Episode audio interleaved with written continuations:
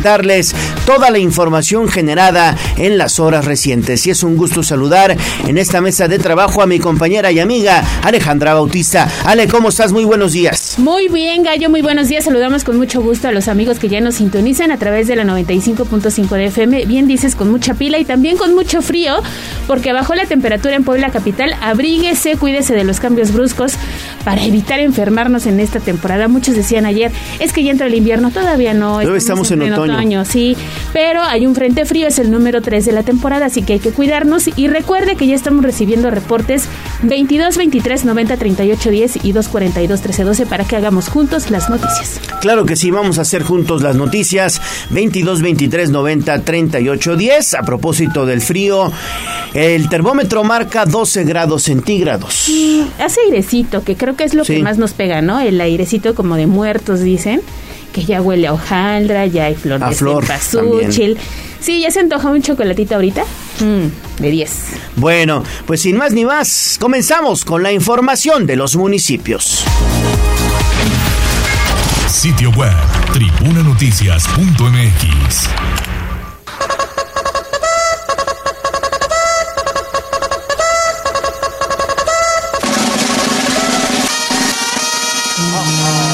allá del pueblo y la zona conurbada.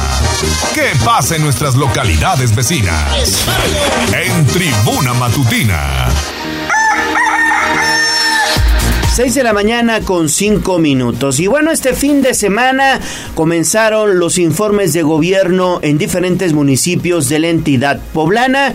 Recordemos que, bueno, pues los alcaldes ya cumplieron un año al frente de la administración municipal correspondiente y por eso el gobernador Miguel Barbosa estuvo en algunos de estos lugares para escuchar a los presidentes municipales y saber cuáles fueron sus principales logros. Ayer el mandatario estatal estuvo en el municipio de Zacatlán, Zacatlán de las Manzanas. Ahí, aparte de escuchar al presidente municipal José Luis Márquez Martínez, anunció importantes proyectos para la Sierra Norte de Puebla. ¿No es así, Pili? ¿Cómo estás? Te saludo con mucho gusto. Buenos días. Gracias, muy buenos días. gracias, perdón, es que se me acaba de mover el... Ah, Perdón. Bueno, pues así es. Eh, ayer el presidente municipal de Zacatlán y el gobernador, bueno, pues eh, estuvieron para la ceremonia de dictar el primer informe de gobierno de José Luis Márquez, en donde, bueno, pues naturalmente habló de las obras principales que se realizaron en ese municipio y que, eh, pues, son obras naturalmente de infraestructura de esa comunidad pero lo más importante es también el gasto que ha realizado para pues la, la seguridad pública que es de suma importancia ya que eh, pues aquella región lamentablemente también pues ha sufrido los embates de la delincuencia. Por eso el presidente municipal José Luis Márquez pues daba a conocer que bueno ya está en proceso de construcción un cuartel precisamente militar y de policía que habrá de eh, reforzar la seguridad.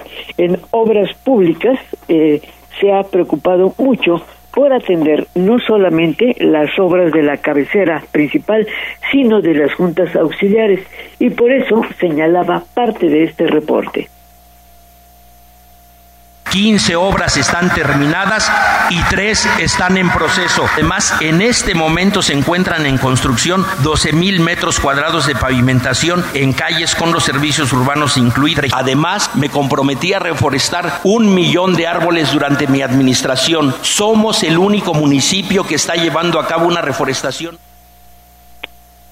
Y bueno, eh, aparte de la reforestación, de los temas de seguridad pública, bueno, pues eh, asistieron al informe como invitado principal el gobernador del estado, que bueno, pues se mostró muy satisfecho y contento por el trabajo desarrollado en este municipio que se ha convertido, fíjate, en los temas de turismo en el más importante. Incluso, bueno, pues ya ha solicitado el reconocimiento internacional como pueblo mágico. Y bueno, ante estos resultados, el gobernador anunció y ofreció pues eh, apoyo para cuatro importantes obras, entre las que destaca esta. Él cuando cuando llega a, platicar conmigo, que son muchas veces, ya lleva proyectos hechos, no crean que los consulta conmigo y me dice, ¿habrá dinero para estos? No, no, no, no, no, él ya lleva sus proyectos y ya me los plantea y bueno, lo que se puede se apoya, porque todos tenemos, manejamos recursos siempre limitados.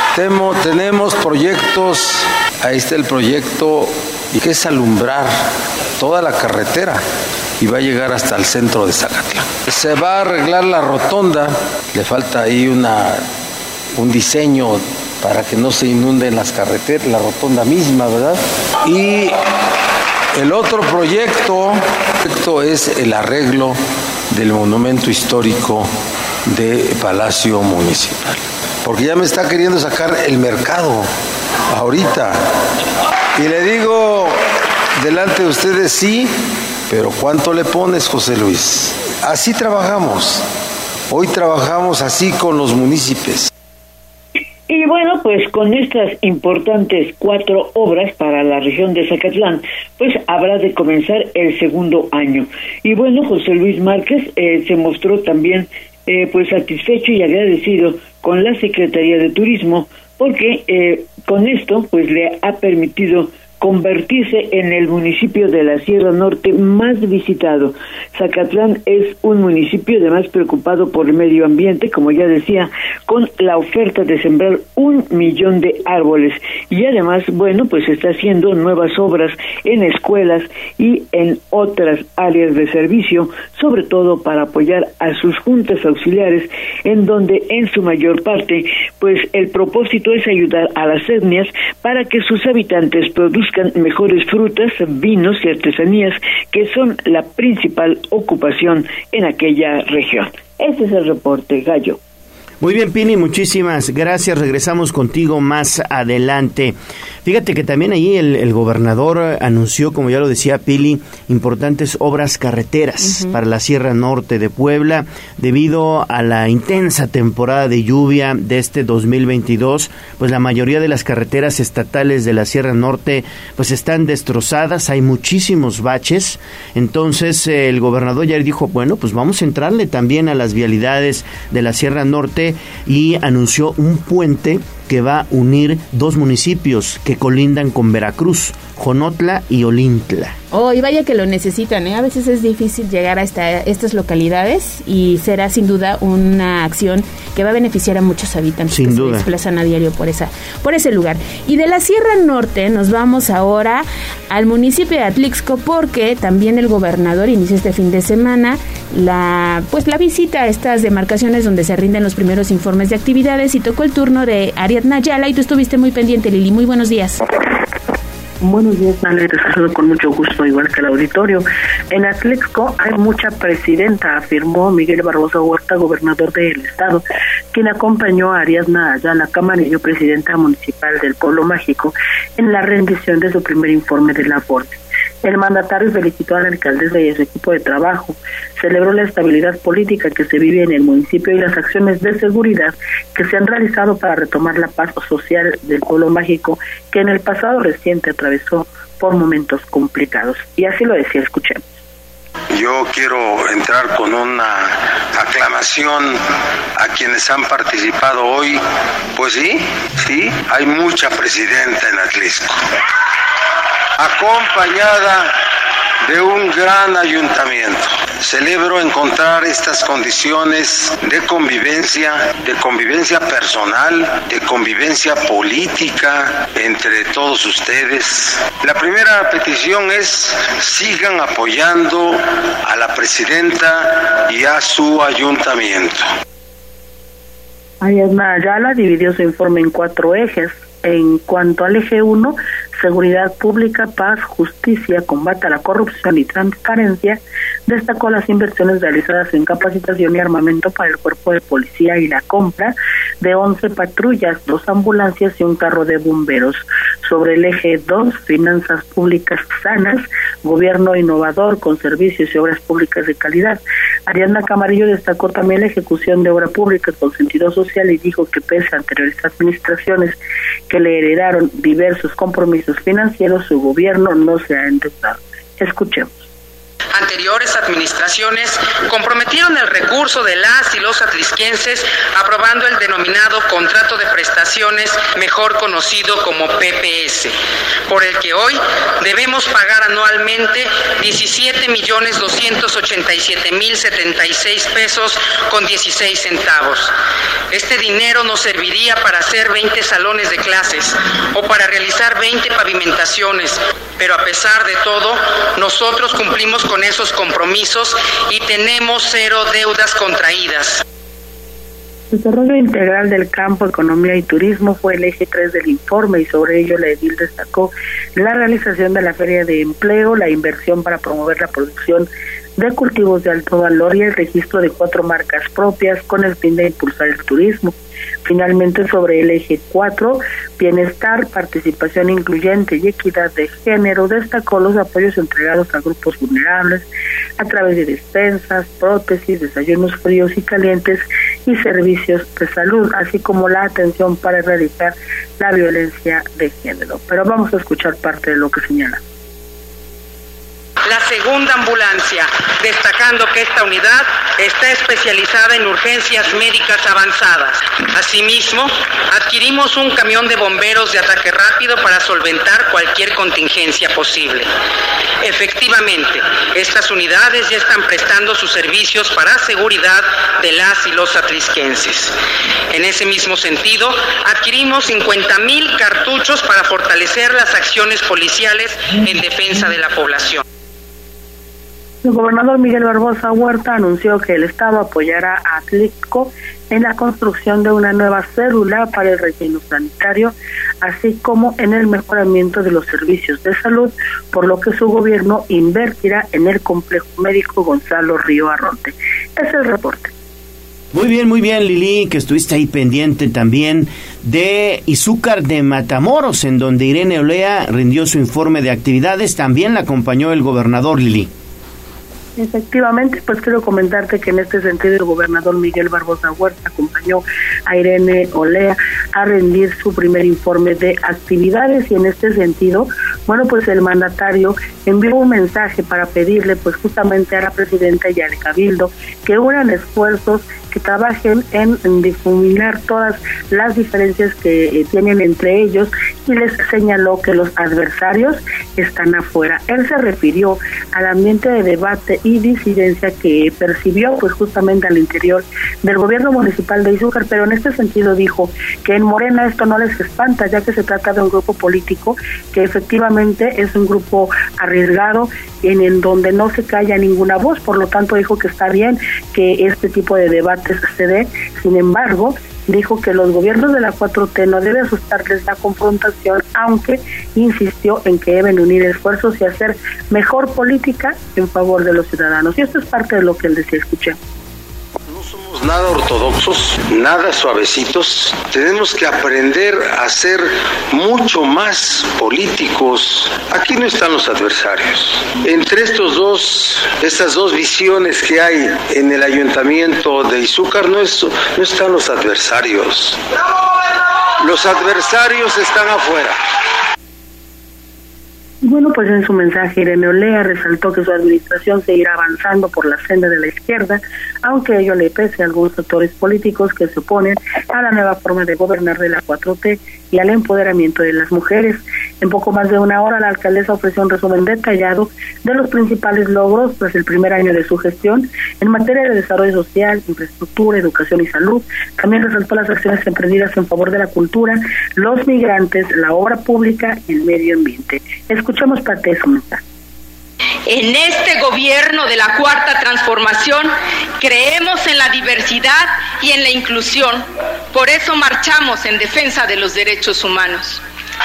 En este gobierno de la cuarta transformación creemos en las mujeres y en la defensa férrea de su empoderamiento, luchando en contra de la violencia de género.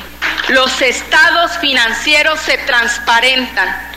Cada mes se suben a la plataforma y a la página del Internet del ayuntamiento bueno, en este primer informe de actividades, Miguel Arbosa, gobernador de Puebla, anunció que el Estado apoyará la construcción del Panteón Municipal en Izócar, eh, así como un parque ecológico y también informó que la próxima semana sostendrá una reunión de trabajo con los cañeros para escuchar sus principales demandas. Es el reporte. Gracias, eh, gracias Lili. Regresamos contigo más adelante. Son las 6 de la mañana con 18 minutos. Vamos a pausa y regresamos con más información. No se vaya, estamos iniciando Tribuna Matutina. Vamos a un corte comercial y regresamos en menos de lo que canta un gallo. 95.5 FM y 12.50 AM. La patrona del popular mexicano, la magnífica. Seguimos con el gallo de la radio. Instagram, Tribuna Noticias. Mi ciudad es la cuna de un niño dormido Hablemos de nuestro pueblo. El reporte de la capital poblana. En Tribuna Matutina. 6 de la mañana con 21 minutos regresamos a Tribuna Matutina. Les recuerdo estar en contacto con nosotros a través de nuestro número de WhatsApp 2223 90 38 10. Vamos con información de la capital poblana porque este día el presidente municipal Eduardo Rivera también presentará a los poblanos los logros que ha logrado consolidar durante su primer año de gobierno y nosotros hacemos un recuento de estos es así? ¿Cómo estás? Muy buenos días. Así es, que yo te saludo con gusto, igual que a nuestros amigos del auditorio, precisamente en el marco de su primer informe de labores del presidente municipal de Puebla, Eduardo Rivera Pérez, pues destacan programas importantes como grandes parques y créditos contigo, además estancias infantiles, médico contigo, servicio integral de limpieza urbana, comercio de barrio, apertura a la palabra, mesas poblanas, Construyendo Contigo, Pacho Contigo y con Rumbo, comités de participación ciudadana, alertamiento vecinal, diagnóstico del adulto mayor, entre otros. Y pues precisamente entre estos programas también destacan Mesas Poblanas 2022, que es una política que agrupa y promociona restaurantes de la ciudad con características similares, la gastronomía, la identidad, personalidad y servicio profesional de alta calidad a través de un proceso de evaluación externo y con una metodología basada en estándares internacionales. Por eso en esta edición 2022 se reconocieron a 23 establecimientos. También destaca estancias infantiles, en donde el 5 de octubre se entregaron estímulos a la estancia Costillitas, misma que cumplió la meta de regularizar e inscribir a 70 instancias para beneficiar a más de 900 personas. El 12 de julio, Apertura de la Palabra permitió abrir 200 negocios, una vez que del 3 de noviembre de 2021 al 11 de julio del año en curso, pues ya han recibido más de 434 solicitudes. También se entregaron patrullas el, este domingo 9 de octubre, se entregaron 70 nuevas patrullas y por ello se llegó a la meta de 311 unidades para mejorar la seguridad pública debido a que el 13 de julio pues ya se habían entregado otros vehículos. Es importante mencionar que se realizaron diversas labores de mantenimiento, entre ellas aluminarias, correctivo a 21.527 puntos de luz, preventivo a 6.155, la colocación de 661 y modernización de 11.906, la entrega también de uniformes a personal del organismo operador del servicio de limpia y una ampliación presupuestal de 14 millones de pesos para tapar 15.000 baches más ya que hasta la fecha se han atendido 73 mil.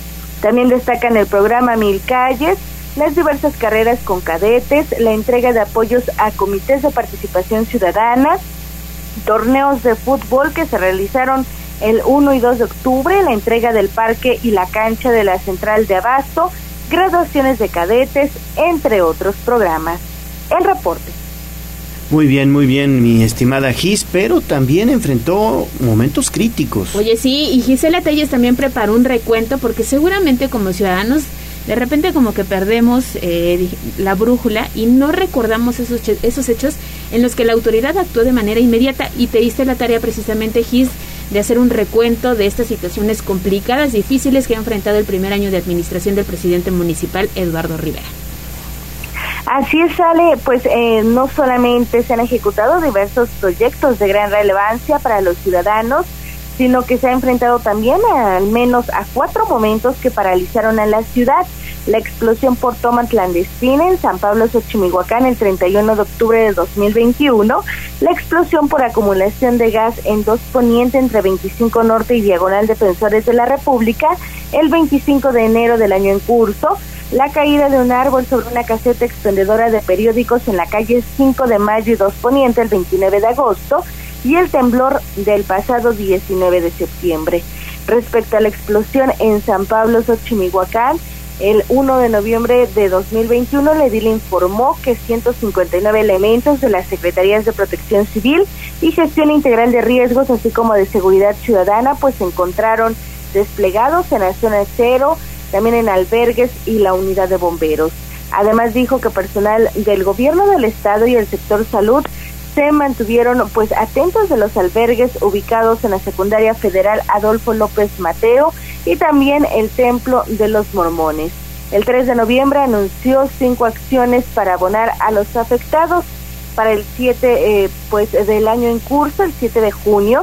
Destacó que debido al trabajo coordinado con el ejército mexicano, afortunadamente disminuyeron en gran cantidad la perforación de ductos que pueden poner en riesgo la integridad de las y los ciudadanos respecto a la explosión de, pues eh, lamentablemente en una casa en A2 Poniente y Diagonal Defensores de la República, pues indicó que elaboraron en el rescate de tres personas, una mujer y dos hombres atrapados entre los escombros del inmueble colapsado. También manifestó que llevaron a cabo una evaluación de los espacios laterales y frontales del punto de explosión y a los afectados pues se les ofreció el apoyo y traslado al dormitorio municipal para pasar la noche, pero aquellos que no aceptaron pues recibieron cobijas y otros aditamentos. El 28 de enero el gobierno de la ciudad dio a conocer pues que concluyeron los trabajos de búsqueda de personas después de pedir un minuto de silencio por las cuatro víctimas del siniestro, dos hombres y dos mujeres.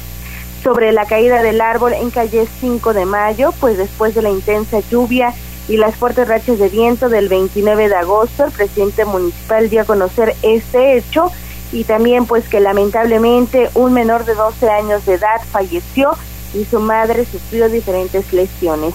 Ante estos hechos trabajaron en la elaboración de un estudio de los ejemplares albóreos junto con la Secretaría de Medio Ambiente con el objetivo de contar con la información precisa y adecuada. El 30 de agosto, pues el ayuntamiento aseveró que apoyaría con los gastos funerarios y lo que requiriera la familia afectada, una vez que también afirmó si solicitaban colocar nuevamente el kiosco lo harían para beneficio de su economía. Ya en el sismo del 19 de septiembre, pues después de este siniestro, Rivera Pérez reportó saldo blanco, afortunadamente ninguna situación lamentable, señaló minutos después de encabezar precisamente el simulacro nacional en el Zócalo de la ciudad, pues el edil puntualizó que no recibió reportes de daños en edificios o instituciones públicas y es importante mencionar que precisamente estos eh, estos acciones de respuesta pues destacan en el marco de su primer informe de labores. El reporte. Muy bien, muy bien, Gis, pues eso es parte de lo que se escuchará hoy en el primer informe de gobierno del alcalde Eduardo Rivera. Mañana les tendremos todos los detalles de este evento.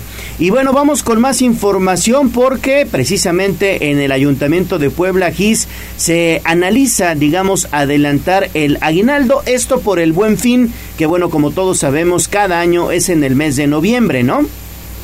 Así es, Gallo, pues una vez que la Cámara Nacional de Comercio pidió que se adelantara una parte del aguinaldo para abonar al periodo del buen fin, el alcalde Eduardo Rivera Pérez dio a conocer que se analizará a través de la Secretaría de Administración, luego de que el periodo más barato del año se llevará a cabo del 18 al 21 de noviembre.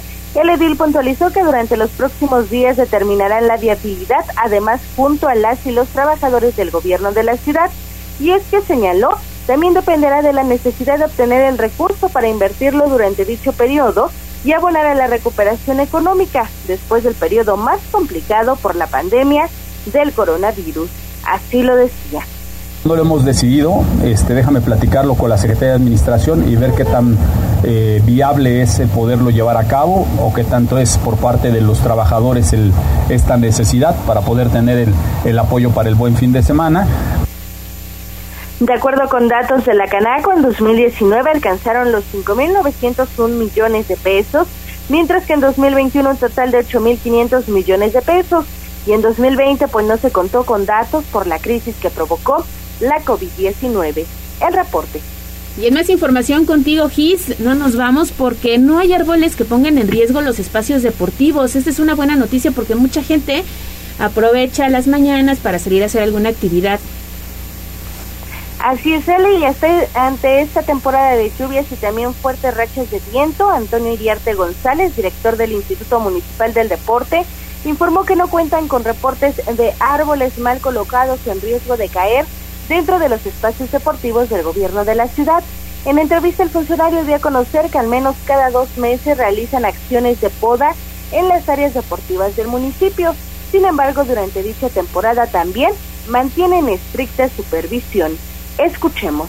No hemos recibido ningún eh, reporte de algún árbol que esté mal colocado o que tenga algún peligro y aún así nuestra propia cuadrilla ha estado supervisando todos los árboles y le dado mantenimiento con la poda. Dependiendo cuándo es el, el de los 39 que tenemos, pero aproximadamente cada dos meses. Sobre el mantenimiento y rehabilitación en las canchas de la capital poblana, indicó que se han mejorado al menos 19, pero debido a la falta de atención durante la pasada administración, aún faltan alrededor de 25. Iriarte González dejó en claro que siguen trabajando para mejorar dichos espacios y de ahí que durante los siguientes eh, días se entregará el Parque Juego de Pelotas que se ubica en la Resurrección. La información. Gracias, gracias Gis, que tengas un excelente día. 6 de la mañana con 32 minutos. Vamos a ir una nueva pausa y volvemos. Sin embargo, le puedo comentar que entregaron ya el galardón de ciencias económicas, es decir, el Nobel de Economía, a Ben Bernanke, a Douglas W. Diamond y a Philip Dibdid por su investigación sobre bancos y crisis financiera. Entonces ya hay galardón de ciencias económicas. Buenas noticias y los detalles a través del portal que casi recuerde seguir arroba noticias tribuna, tribuna vigila y también código rojo. Pausa y regresamos con más a Tribuna Matutina en este lunes 10 de octubre del 22. Vamos a un corte comercial y regresamos en menos de lo que canta un gallo. Seguimos con el gallo de la radio. Leemos tus mensajes en WhatsApp, en La Voz de los Poblanos, 22 23 90 38 10.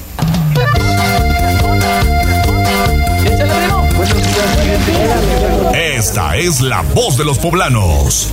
En Tribuna Matutina también te escuchamos.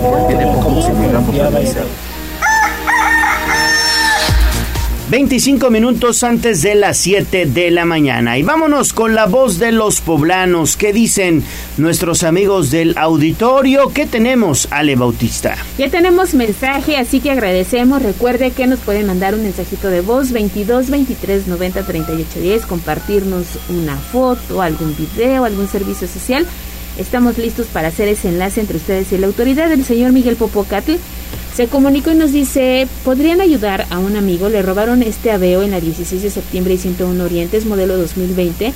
Fue asaltado por dos sujetos con arma de fuego y se llevaron la unidad. Tenemos ya la fotografía con las placas de esta de este vehículo que fue robado allá en el sur de la ciudad y con mucho gusto lo compartimos a través de arroba tribuna vigila. También tenemos mensaje de la terminación 3061 que nos escucha desde la zona de Santa Lucía y manda un saludo al gallo de la radio, dice que ya está muy pendiente de este Muchísimas gracias. Muy tempranito ya se empiezan a reportar con nosotros y también otro mensaje para la terminación, este es de la terminación 4399, que también nos está escuchando desde el CENTE, Desde el CENTE hasta el extremo sur. Hasta el sur de la ciudad. Saludos también para nuestros amigos de la unidad habitacional CENTE. Así es, y ha crecido la ciudad, Cada vez mucho, está- mucho. Hay más, hay más casas hacia el sur de la Angelópolis y también tenemos otro mensaje de la terminación 6388 que nos dice hay un señor que puso en la vía pública pues un, un un medidor de luz, me fue, que bueno, dice que al parecer se está colgando, se está robando la luz. Esto sucede en la 31 Poniente esquina con la 29 Azul.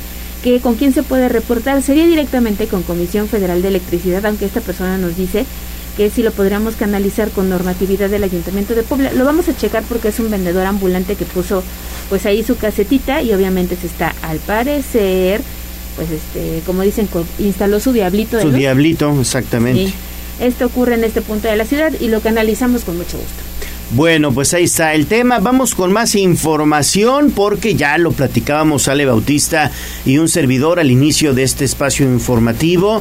Sí, hoy se siente frío, se siente mucho, mucho frío debido al frente frío número 3 por el que estamos eh, pasando y además, pues evidentemente estamos ya en el mes de otoño, ya prácticamente estamos también cerrando este año 2022, ya vienen las bajas temperaturas es por eso que les recomendamos taparse muy bien antes de salir de casa y evitar los cambios bruscos de temperatura, ¿no? Así es, y sobre todo si ya eh, usted por la edad puede acudir a la jornada de vacunación contra la influenza. Por favor, no lo deje pasar. Hay módulos que iniciaron a operar desde la semana pasada y hay que acudir ¿no? a este llamado que nos hace la Secretaría de Salud. Y bueno, Andrea Lezama justamente tiene el pronóstico del clima. Atención, porque hoy lunes 10 de octubre tenemos un pronóstico de viento con velocidad entre 16 y 22 kilómetros por hora, al igual que la temperatura mínima será de 10 grados centígrados entre las 6 y 7 de la mañana y la máxima de 22 grados entre las 14 y 15 horas. En Tribuna Vigila te recomendamos el uso de ropa abrigable. Aquí el reporte del clima por Andy Lezama. Bueno, pues ahí está el reporte del clima y bueno, repetimos, taparse muy bien es importante. Vámonos entonces ya con la nota roja.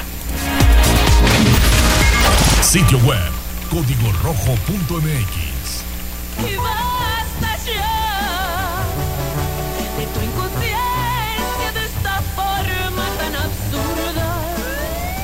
Desde la barrera, respeta la cinta de precaución y para bien la oreja. Comienza la nota roja en tribuna matutina. Y bueno, son las 6 de la mañana con 39 minutos. Seguramente usted el fin de semana, si pasó por cúmulo de Virgo, pues se percató de que había muchas, muchas eh, patrullas de la policía municipal. Varios ciudadanos se preguntaron, ¿y eso a qué se debe? Bueno, pues el asunto es que el presidente municipal, Eduardo Rivera, ayer entregó nuevas unidades a la Secretaría Municipal de Seguridad Ciudadana. Y David Becerra, tú estuviste muy pendiente de esta información. Te saludo con gusto, buen día.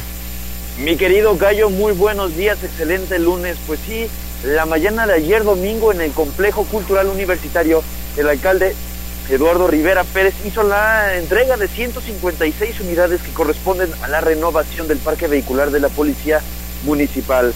En total se entregaron 73 patrullas pick-up, 32 unidades tipo sedán y 51 motocicletas, lo que corresponde a una inversión de 180 millones de pesos. Esta es la segunda entrega, pues hace una semana se realizó una primera entrega donde se presentaron las primeras 155 patrullas para hacer un gran total de 311 unidades policíacas. El presidente municipal les pidió a los agentes del orden mantener las unidades en buen estado para garantizar una labor adecuada y una realización óptima de sus actividades y así fue como lo mencionó Gallo. Pues ahí está la información. Importante, ¿no? Reforzar la seguridad, David, y con estas nuevas patrullas, bueno, pues evidentemente se estará realizando, ¿no? Sí, totalmente, Gallo. Fíjate, te comento, el edil también eh, hizo mención de que el mejoramiento de los servicios y el equipo de seguridad es gracias a todas y todos los poblanos responsables que pagan a tiempo sus impuestos, pues aseguró que su gobierno está comprometido con hacer rendir cada peso de lo recaudado y así lo mencionó. como dicho la secretaria, a todos y cada uno de los compañeros y compañeras de la Secretaría de Seguridad Ciudadana, nuestros amigos también de Protección Civil, que cuiden esta herramienta de trabajo. Es de ustedes. Les pedimos por favor su dedicación y su empeño para que la mantengan en excelentes condiciones. Mencionó que cada peso de su gobierno que están administrando es sumamente importante, Gallo, y lo dijo de esta manera. que cada peso y cada centavo que pagan de su predial o que pagan de sus impuestos se traduce en este gobierno en más y mejores servicios, en especial este de la seguridad, que es la principal preocupación de todos los poblanos y de todas las poblanas. Y es que como bien comentan, la seguridad es algo que piden y anhelan todos los poblanos porque bueno, las situaciones de pronto se salen de control. De esta manera el presidente municipal junto con sus invitados y parte de su gabinete dieron el banderazo de salida para poner en operación inmediatamente las unidades policiales. Gallo, esa es la información. Muy bien, David, muchísimas gracias. Regresamos contigo más adelante. Y ahora vamos con Abigail González porque hubo una, una fuga y esto provocó temor en la colonia Granjas del Sur. Nos vamos de nueva cuenta al sur del Angelópolis porque tú estuviste muy pendiente, Avi, adelante. ¿Qué tal, Ale Gallo? Excelente mañana. Efectivamente, pues les comento que durante la, la mañana del sábado se registró una fuga de gas en la colonia Granjas del Sur. Fue reportado por los vecinos de la zona.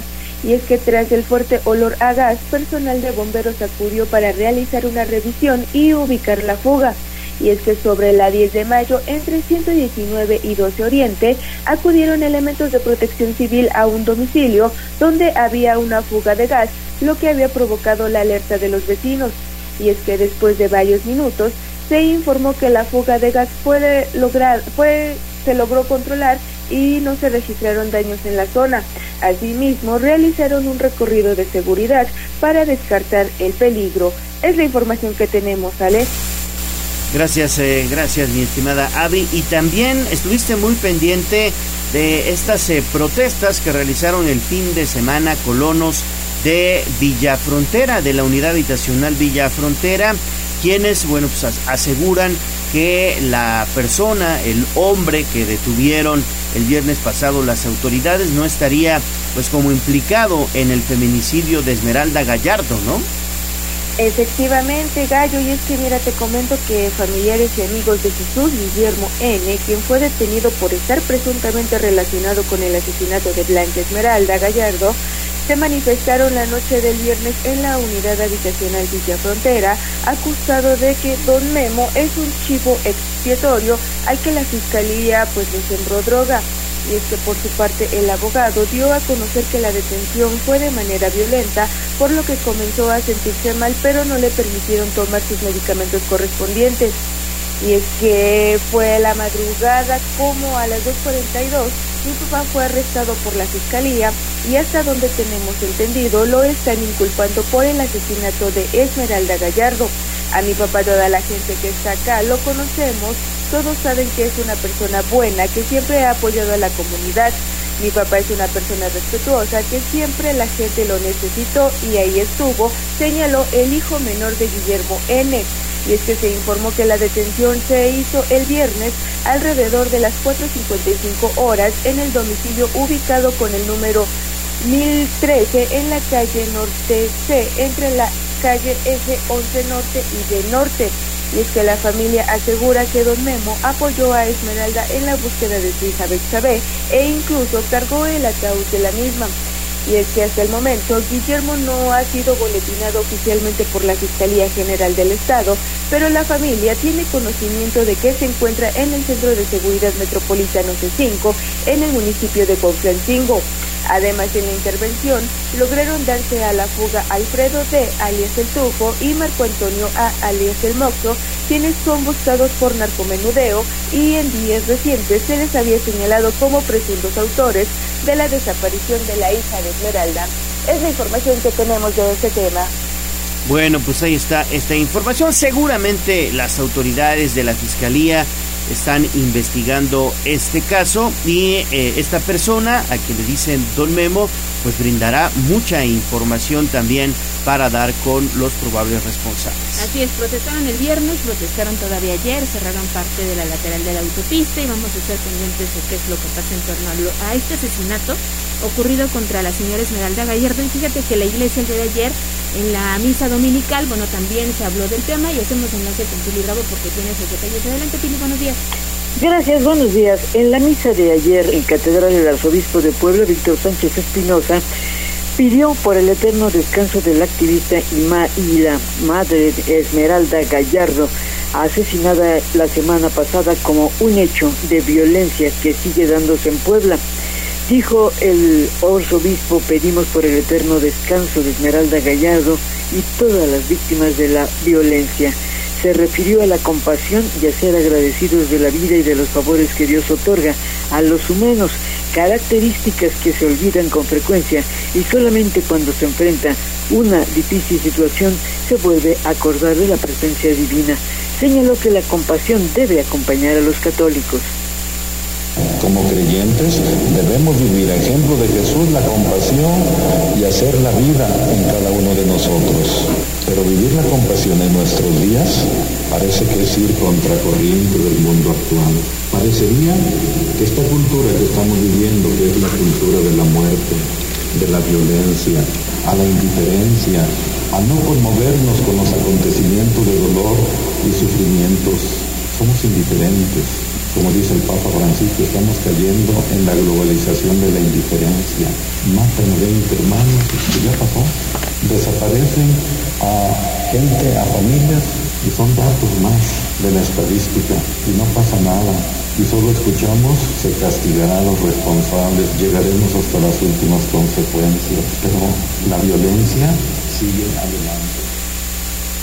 Y lamentó que hoy pues la lepra de este tiempo es el crimen y la violencia que no cesan. Al contrario, parece que se multiplican y por eso recomendó a la Grey ser compasivos con los afectados por la incredulidad, familias desplazadas, por las familias que tienen hijos desaparecidos y pidió también a los católicos a no ser indiferentes ni cerrar los ojos ante la realidad. El reporte. Muchísimas gracias, Pili. Regresamos contigo más adelante. Son las 6:48 de la mañana. Así es, recuerden que estamos recibiendo sus reportes, fotos, videos, pero sobre todo mensaje de voz al 22 23 90 38 Vamos a una nueva pausa, regresamos con más información. Tenemos nuestras tradicionales mañanitas. Vamos a un corte comercial y regresamos en menos de lo que canta un gallo. 95.5 FM y 12.50 AM. La patrona del popular mexicano, la magnífica. Seguimos con el gallo de la radio.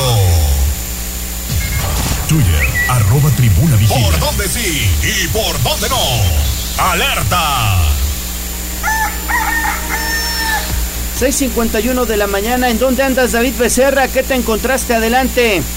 Mi querido Gallo, te saludo nuevamente. Bueno, fíjate que más temprano en la mañana habían reportado un asalto precisamente en una de estas unidades eh, conocida como Los Morados.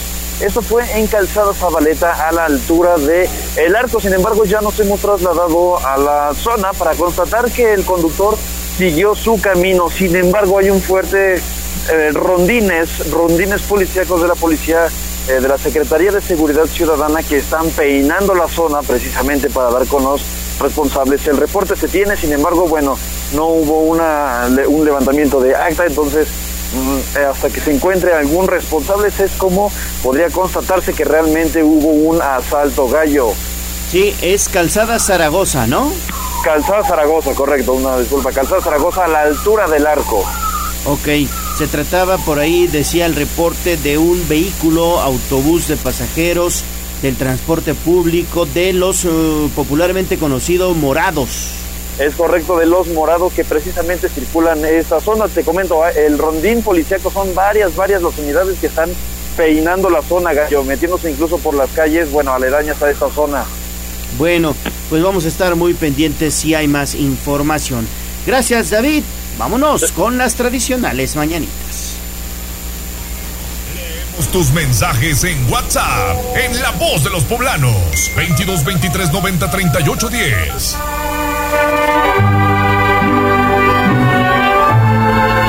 6.53 de la mañana, como todos los días, aquí en Tribuna Matutina, el gallo de la radio y la voz de los poblanos festeja con ustedes, nuestros amables radioescuchas, y por cortesía de Pastelería 520 le obsequiamos un pastel mediano. Hoy, ¿a quién festejamos? Fíjate que hoy es Santoral de quien lleva el nombre de Tomás. Tenemos aquí a un operador, Tomás está, está de largo, sí, pero también leía que es cumpleaños de el actor Omar Fierro, que seguramente, bueno, ya muchos no lo tienen en el radar porque dejó hace mucho tiempo de hacer novelas, pero tuvo su famita Omar Fierro. Sí, Omar, Omar Fierro, que claro que sí, ha hecho novela, ha sido también conductor de varios eh, programas de revista. Ahora creo que este está chef, ¿no? Ahora, ahora también es chef, también, y por ahí salió en esta, en esta, pues en esta serie de, de Televisa, se llama Como dice el dicho, mm. ahí salía Omar Fierro de chef. Ahí está haciendo todavía sus pininos Omar Fierro, pero sí, antes hacía mucha novela, ¿no? Sí, sí Buen actor. Sí, sí, además guapetón, sí, le gustaba a la gente. Se me hace muy carismático. Es agradable Omar Fierro, ¿eh? Exactamente. Pues un abrazo para Omar Fierro. Bueno, un abrazo para él. Recuerden, son cinco sucursales en Puebla, dos en Tlaxcala. Pastelería 520 le obsequia un pastel mediano para que celebre su santo o su cumpleaños. Pastelería 520 es la tradición de una nueva generación. Puede encontrarlos en 520.mx. Y si usted está de santo, se llama Tomás o también de cumpleaños, mándanos un mensaje de voz al 22 23 90 38 10 y le vamos a regalar un pastel. Por favor, encienda su linternita que ya ha pasado mi amor. Sitio web tribunanoticias.mx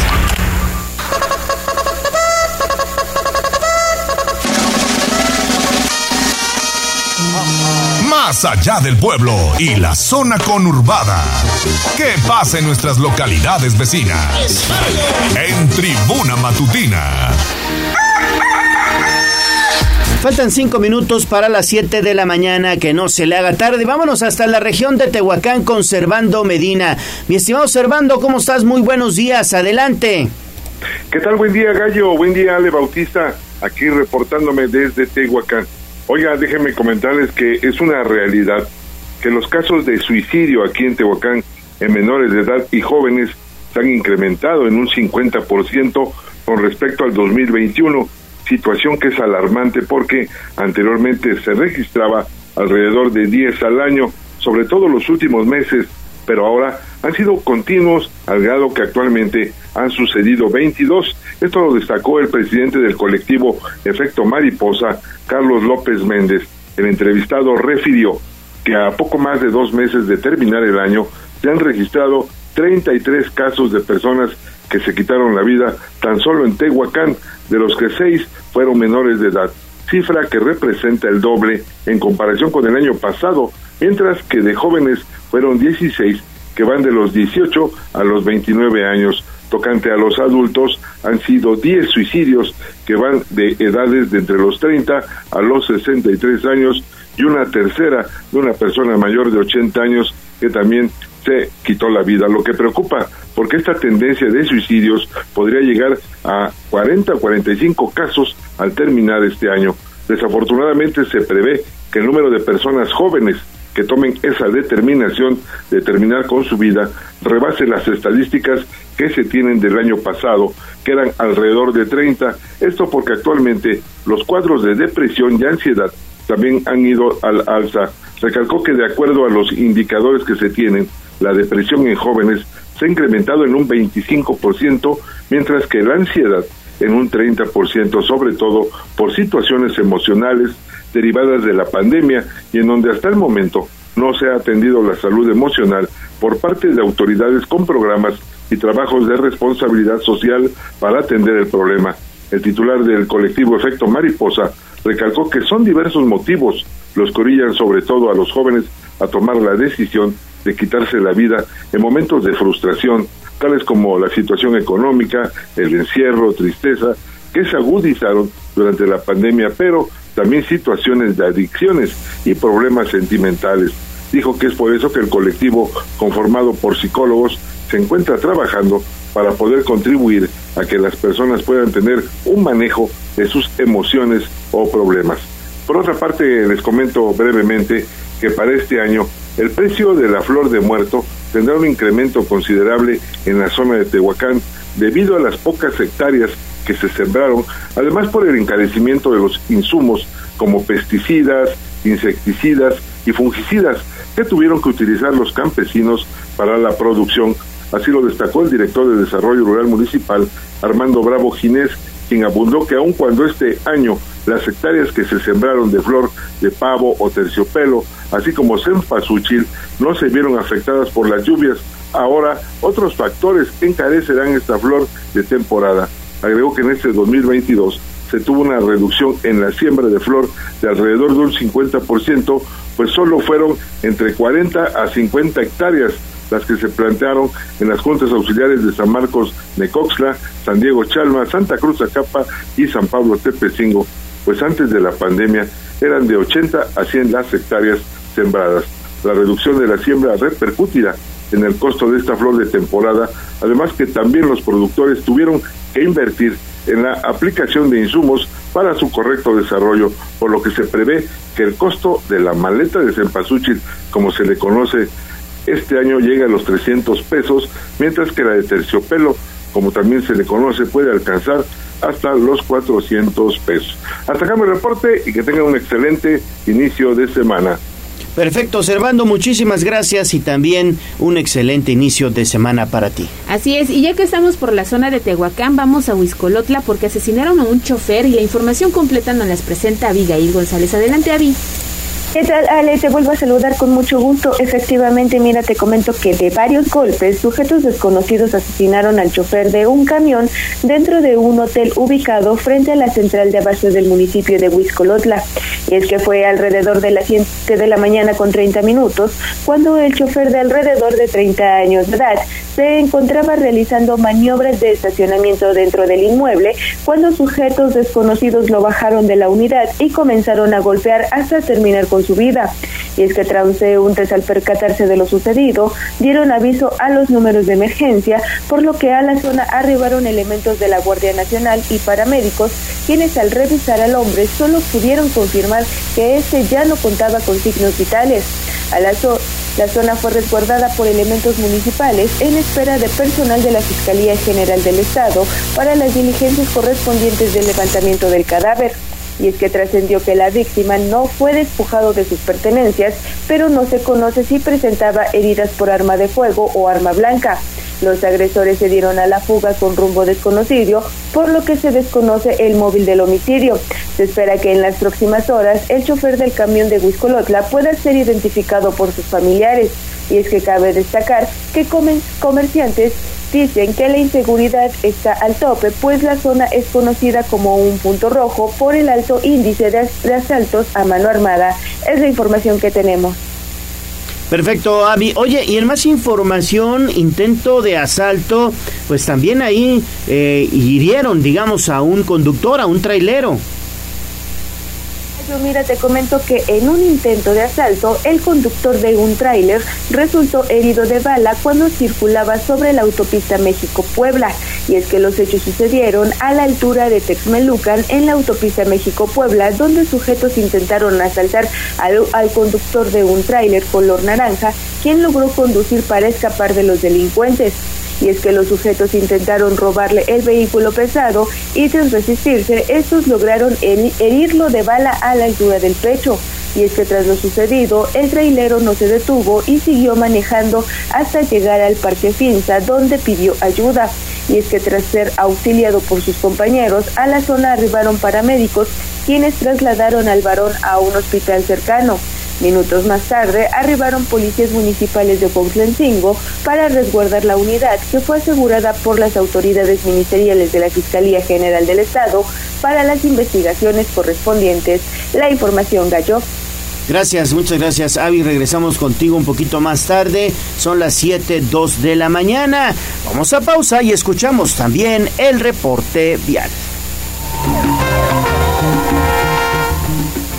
Contigo y con rumbo. Desde la Secretaría de Seguridad Ciudadana compartimos el reporte vial en este lunes 10 de octubre con corte a las 7 de la mañana. Encontrarán tránsito fluido en la diagonal Defensores de la República, desde la China Poblana hasta la Avenida de la Reforma y en la 31 Poniente Oriente entre Boulevard Atlisco y Boulevard 5 de Mayo. Además, hay buen avance sobre la 16 de septiembre, entre la 105 Poniente y Boulevard Capitán Carlos Camacho Espíritu. Por otra parte, tomen sus precauciones ya que se registra carga vehicular en la 23 Sur, entre la 31 Poniente y la 23 Poniente, y en prolongación de la 14 Sur, desde la 93 Oriente hasta Boulevard Municipio Libre. Asimismo, hay ligero tráfico sobre Boulevard Carmen Cerdán, entre la calle Atilac y la autopista México-Puebla. Amigo conductor, te compartimos que como parte del programa de bacheo, a cargo del Ayuntamiento de Puebla se implementarán cierres a la circulación y reducciones de carril en la 32 Norte, desde la 14 a 18 Oriente, y en Boulevard Xonacatepec, entre la calle Violetas y la calle Azucena. Te exhortamos a tomar vías alternas. Hasta aquí el reporte vial y no olviden mantenerse informados a través de nuestras cuentas oficiales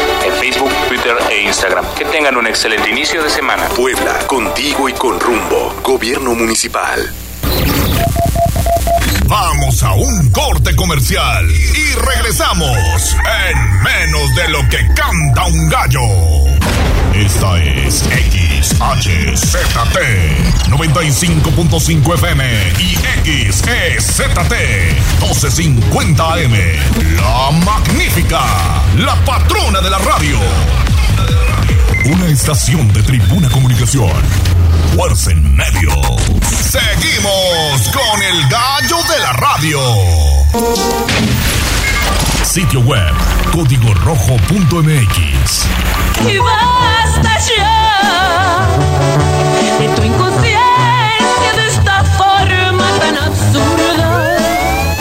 Desde la barrera, respeta la cinta de precaución y para bien la oreja. Comienza la nota roja en Tribuna Matutina. 7 de la mañana con 6 minutos hacemos enlace con Daniel Jacome porque tiene este reporte de un hombre que murió en laboratorios de análisis clínicos en Boulevard del Sequillo, Daniel. ¿Qué tal, Ale? Te saludo con gusto. Efectivamente, un varón perdió la vida al interior de un laboratorio de análisis clínicos ubicado sobre el Boulevard Valsequillo, presuntamente por causas naturales. Este domingo por la mañana, los servicios de emergencia fueron alertados sobre la presencia de una persona quien momentos antes se había desvanecido dentro del citado establecimiento, presuntamente por un paro cardíaco. Por lo anterior, al lugar situado a la altura de la Avenida del Jardín, se movilizaron paramédicos quienes de inmediato le realizaron una revisión al hombre, quien para entonces ya no contaba con signos vitales. Por su parte, personal de la Fiscalía General del Estado corroboró que el fallecimiento no estaba relacionado con un hecho delictivo, por lo que le permitió a los familiares del occiso hacerse cargo del cuerpo. Ale. Muy bien, mi estimado Daniel, en más información, también falleció el trabajador de un panteón. Efectivamente, Gallo, ¿qué tal? Te saludo con gusto, pues sin vida fue localizado un trabajador del panteón ubicado en la colonia Amaluquilla. El vigilante habría fallecido a causa de una congestión alcohólica. De acuerdo con otros trabajadores del lugar, estos comenzaron su turno y al realizar recorridos encontraron sin signos vitales a su compañero de 60 años de edad, por lo que de inmediato dieron aviso a los servicios de emergencia. Al Panteón Chapultepec, ubicado sobre Avenida Las Aras y Calle Jalapa, se trasladaron paramédicos de SOS Puebla, quienes confirmaron el deceso del varón, por lo que el área fue acordonada por parte de elementos de la Secretaría de Seguridad Ciudadana.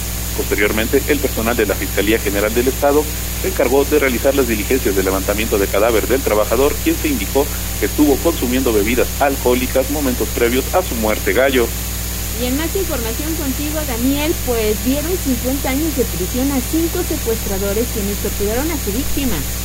Así es, Ale, la Fiscalía General del Estado de Puebla obtuvo sentencias de 50 y 40 años de prisión contra cinco integrantes de una banda delictiva por el delito de secuestro agravado.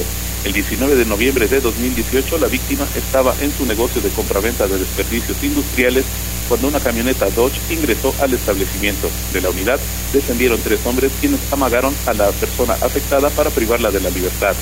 Luego de una negociación, elementos de la Fiscalía llevaron a cabo un operativo que culminó con la detención de los sentenciados y el rescate de la víctima, quien se encontraba en la casa de seguridad, donde además fue torturada. Al acreditar la responsabilidad de quienes participaron en el secuestro, la Fiscalía General del Estado obtuvo sentencia de 50 años de prisión contra José, Suriberto, José Fabián y José Manuel, mientras que Francisco Javier fue condenado a 40 años en prisión. Los cinco sentenciados deberán pagar también la reparación del daño en favor de la víctima Ale.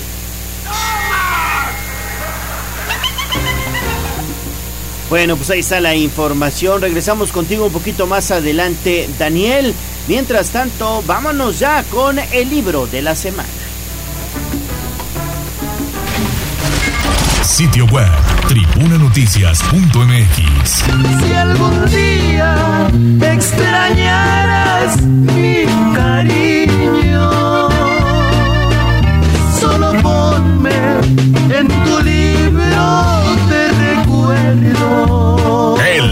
la semana con Alejandra Fonseca en Tribuna Matutina.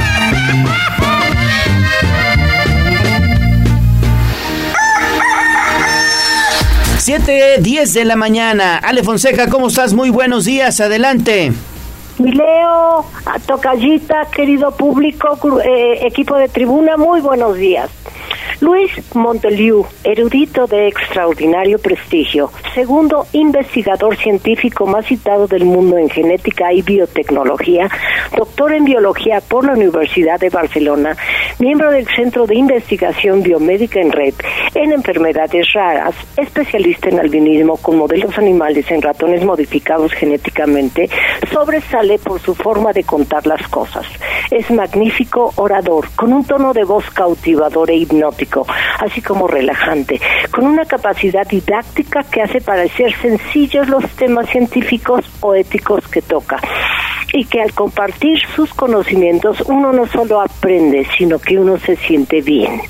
El libro que hoy les recomiendo de Luis Montoliu, Genes de Colores, tiene las mismas características que si lo oyéramos hablar, porque sus virtudes de orador grandioso están presentes en su versión escrita y entonces no solo los genes son de colores, sino las palabras y la imaginación se prenden de brillo y color, ya que todo va mucho más allá de lo que cuentan. Esto se debe a la gran pasión que Monteliu siente por su área de investigación.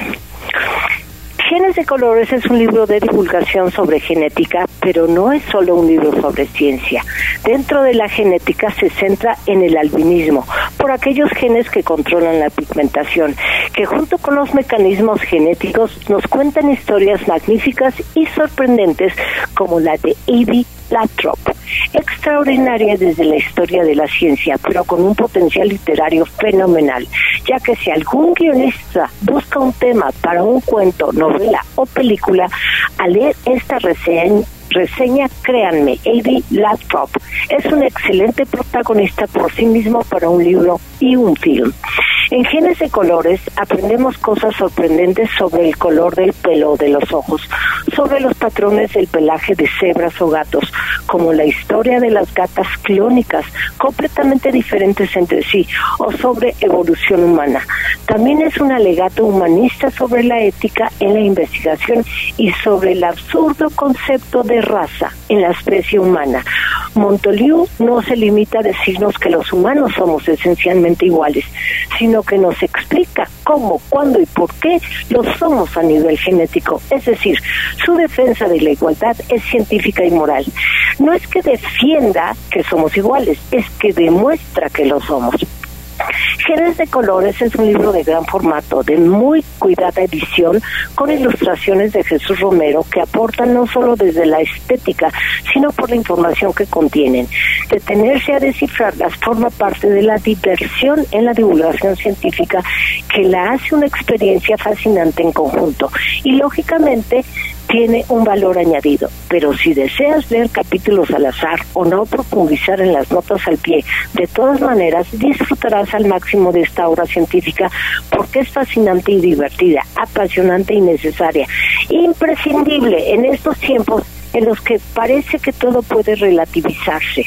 que científicos tan destacados nos hagan asequible la comprensión de los mecanismos que están detrás de cuestiones muy presentes en nuestra vida cotidiana, como el color de la piel, de los ojos, la estatura, etcétera, y todo lo que puede ser factor de discriminación, no es solo algo que tenemos que agradecer, es algo que tenemos que saber y aprovechar.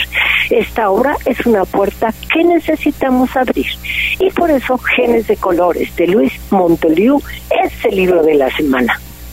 Muy bien, Ale, pues muchísimas gracias y que tengas un excelente inicio de semana. Muchas gracias, Ale. Bueno, son las 7:14 de la mañana. Vamos a pausa y volvemos.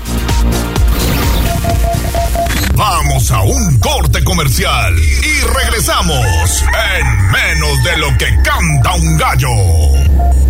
95.5 FM y 12.50 AM. La patrona del popular mexicano, la magnífica. Seguimos con el gallo de la radio. Sitio web, tribunanoticias.mx. Son las 7:17 de la mañana y vámonos con más información, Ale. Así es, antes de pasar al especial que nos ha preparado Andrea Lezama, ponga mucha atención porque Capuf está informando que hay un accidente en el kilómetro 86 de la autopista eh, México-Puebla, es con dirección a la Ciudad de México, pero está afectada la circulación, no hay paso, mejor tome vías alternas, seguramente van a tardar algunas horas en poder despejar la vialidad, le repito, kilómetro 86 dirección a la capital del país. Y ustedes sabían que México es el primer lugar a nivel mundial en el consumo de refrescos, así que hay que poner mucha atención al material que nos ha preparado Andrea Lezama.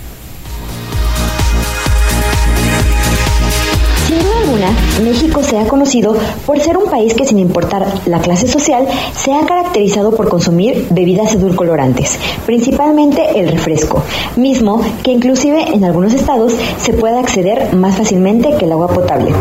Según las estadísticas, el promedio de refresco que consume una persona por año es aproximadamente 163 litros. Asimismo, desde el año de 1980 se ha considerado una, una necesidad básica tener refresco en la mesa pues distintos estudios de mercado han demostrado que incluso el refresco es más indispensable que otros productos pertenecientes a la canasta básica. En cuanto a los daños se puede causar en la salud, se ha demostrado que un alto consumo de azúcares produce enfermedades como obesidad, trastornos metabólicos y caries. Para Tribuna Vigila, Andrea Lezama. Bueno, pues ahí está esta interesante información. 7.19 de la mañana, vámonos con una interesante entrevista. Twitter, arroba tribuna vigila. Y esta va para todas aquellas que son como una chica que yo conozco.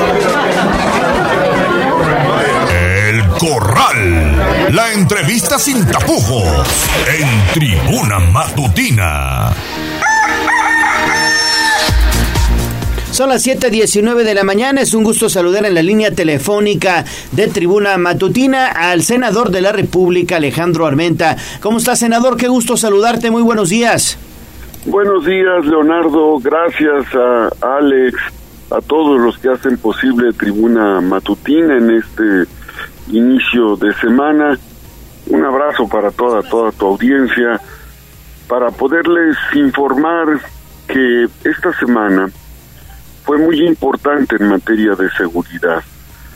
Finalmente, la mayoría, las dos terceras partes de los senadores, senadoras de todos los grupos parlamentarios, aprobamos acompañar a la Guardia Nacional, autorizar el acompañamiento de la Guardia Nacional, que es una institución de proximidad es una institución que tiene un mando civil, que tiene una fortaleza castrense, sí.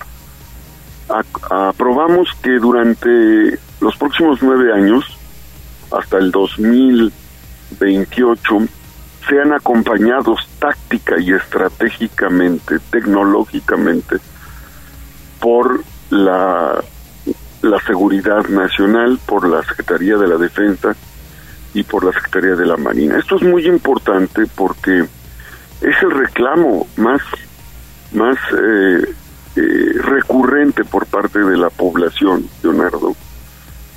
En cualquier municipio donde acudo a un informe, a una actividad, me solicitan como senador y ahora como presidente del Senado me solicitan que tengamos intervención directa para que se fortalezca la Guardia Nacional.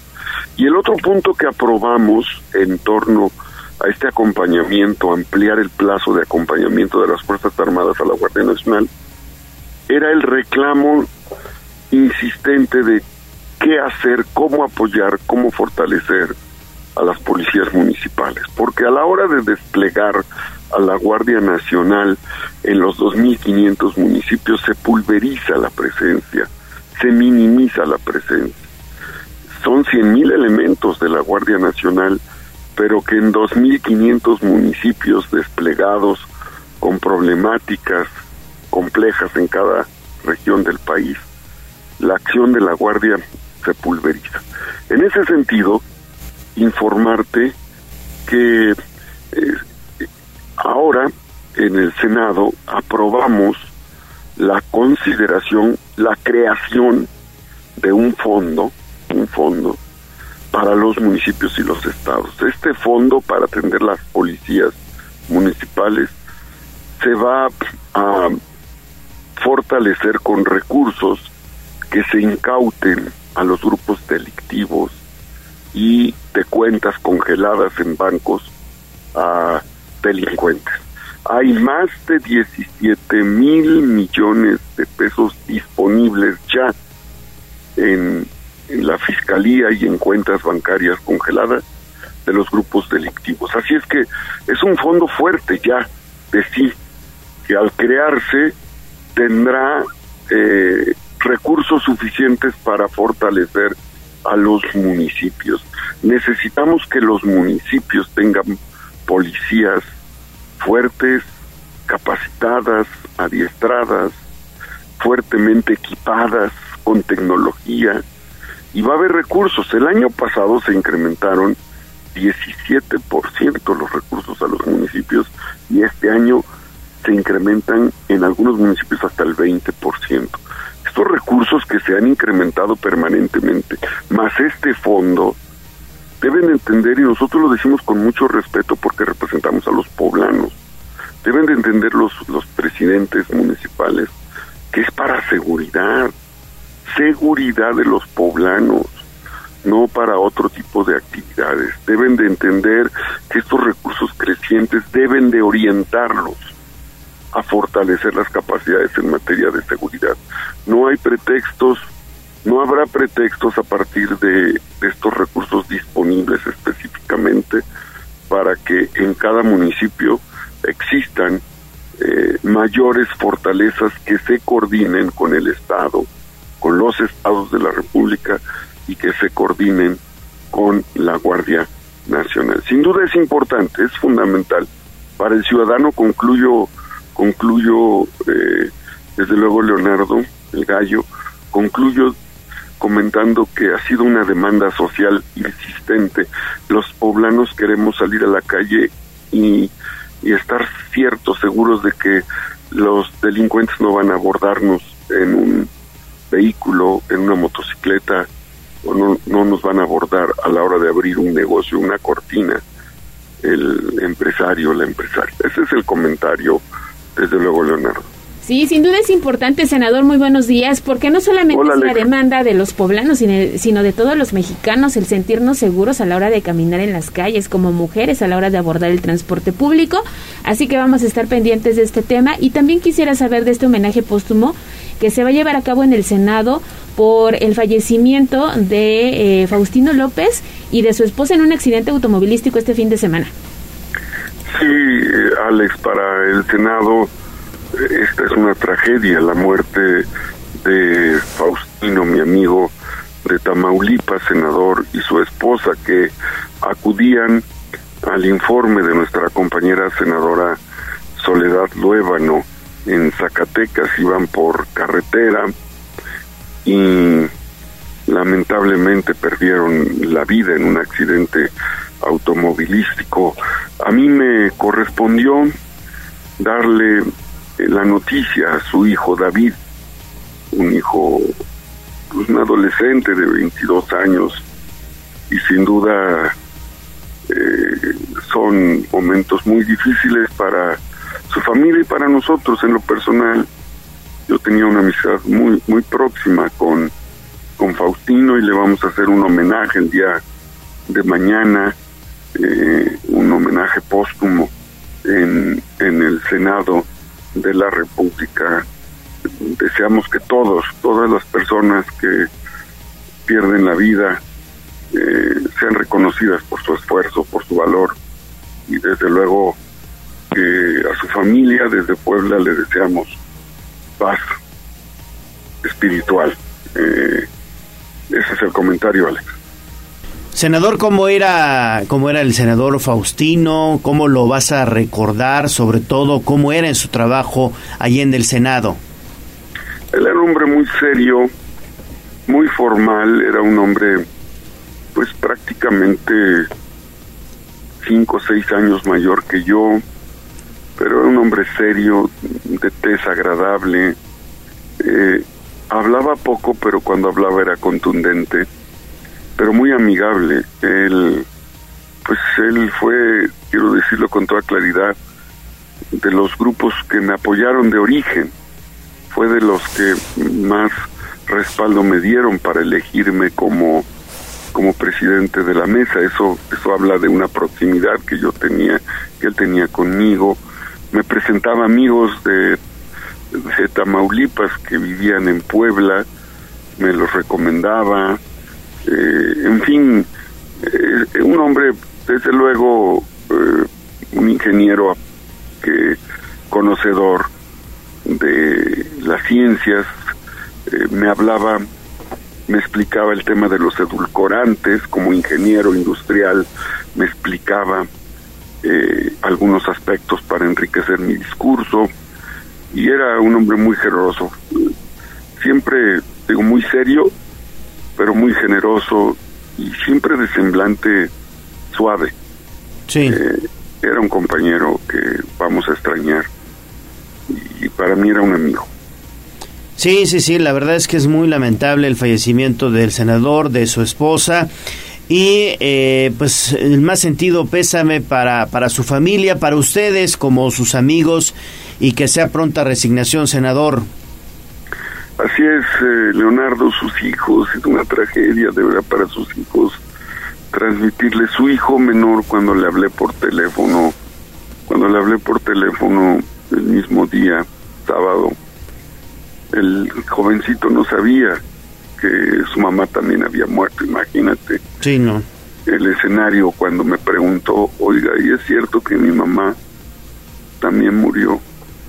No le pude mentir, no tenía que mentir, le dije, así es, David, eh, tienes que ser fuerte, eres el hombre, eres el más grande de tus hermanos y no te puedes doblar, no te puedes caer, tienes que demostrar entereza por tus padres porque tú estás al frente ahora de tus hermanos.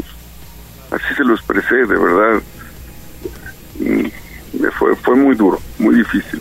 Sí, sí, sí, sí. Pues me, lo imagino, me lo imagino, senador, y, de verdad, bueno, pues que tengan pronta resignación. Muchas gracias por compartir estos eh, momentos difíciles con Tribuna Matutina y nosotros seguimos pendientes, evidentemente, de la información del Senado. Que tengas buen inicio de semana. Gracias, Leonardo. Gracias, Alex, a, Tribuna Matutina. Recuerden que estoy en, el, en las redes sociales a través del sitio alejandroarmenta.com, ahí con todas con todas las redes sociales estoy a órdenes. Buen día. Buen día, senador. Fuerte abrazo. Bueno, vamos a pausa y volvemos ya con toda la información deportiva. Vamos a un corte comercial y regresamos en menos de lo que canta un gallo. 95.5 FM y 12.50 AM. La patrona del popular mexicano, la magnífica. Seguimos con el gallo de la radio. Fútbol,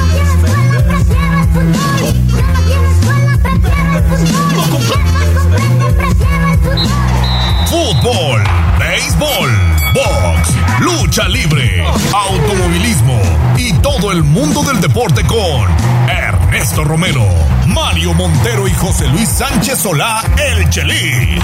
Play Ball. Fútbol. Hola, hola, muy buenos días. Ya estamos con la información deportiva en este lunes, lunes 10 de octubre, justo cuando son las 7 de la mañana con 32 minutos para platicar todo lo que sucedió este fin de semana. Desde luego el pase del Puebla a los cuartos de final, a la liguilla del torneo Apertura 2022 tras dejar en el camino a las Chivas de Guadalajara a través de la tanda de penales. Saludo con gusto en el estudio José Luis Sánchez Solá, el Chelis, el Gallo, Leo Torija, en, eh, en la línea telefónica, Mario Montero. Señores, muy buenos días. ¿Cómo estás, mi estimado Chelis, mi estimado Neto, también Mario, amables radioescuchas? Pues estamos listos para presentarles ya toda la información deportiva vinculada al Puebla de la Franja, que ayer tuvo pues un partido muy muy difícil en el estadio Cuauhtémoc, sobre todo porque no solamente tenía a los 11 de Chivas en contra, sino también al árbitro que todo parece indicar, pues tenía por ahí una consigna, no me consta, pero el comportamiento del árbitro así lo deja entrever. ¿No es así, Mario? ¿Cómo estás? Te saludo con gusto. Buenos días.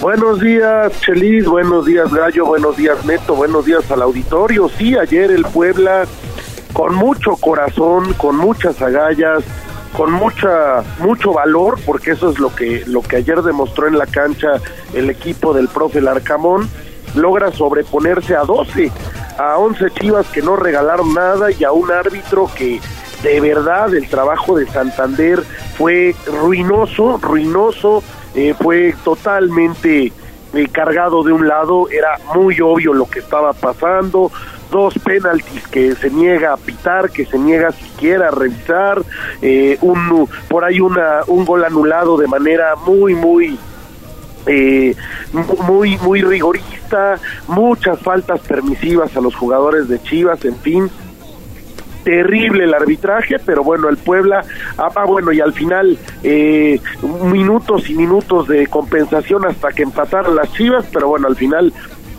en la tanda de penales el Puebla muestra carácter, muestra ganas, mete los cinco eh, disparos desde el manchón penal y con ello pues el Puebla está en la liguilla, quinta liguilla consecutiva y ahora pues a enfrentarse al superlíder América. ¿Cómo viste Chelis? Buenos días a todos. No, no hay consigna. No hay consigna, porque cada vez que hablan de consigna y hablan de favoritismo y hablan de jugar con 12 y hablan de ese tipo de cosas, este, te dan a mí me dan ganas de, no hablar de fútbol. ¿Cómo vas a hablar de algo que verdaderamente crees, que te, apasiona, que te gusta, sabiendo que hay trampa? Si hay consigna, hay trampa. Y entonces yo no, yo no considero que haya trampa. Hay ineptitud, hay falta de estudio, hay, hay malas designaciones, hay muy mala, muy mala dirección del arbitraje en este partido y en todo el torneo y en lo que nos falta de liguilla. Y, el Puebla, más que, más que jugar con 12, le, le come el mandado a Chivas. Lo que Chivas siempre le venía haciendo al Puebla, que era taparle la salida. Ahora el Puebla hace exactamente lo mismo que, que le venían haciendo. Pone a 6 en media cancha, los cuatro contenciones, más los dos que, apoyan a, la delantera, Cortizo y Fernández, y hacían una línea de seis y no, no dejaban transitar a Guadalajara.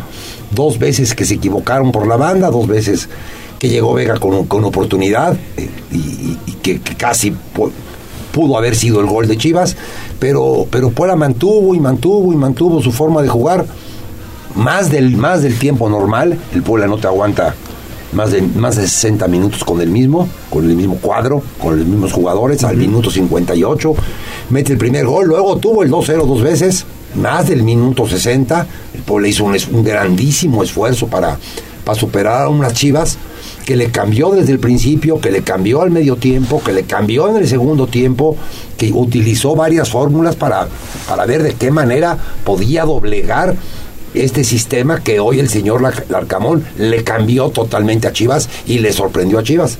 Al final de cuentas, ganó el mejor. Ganó el mejor en la serie más empatada, más, más pareja de, la, de las cuatro.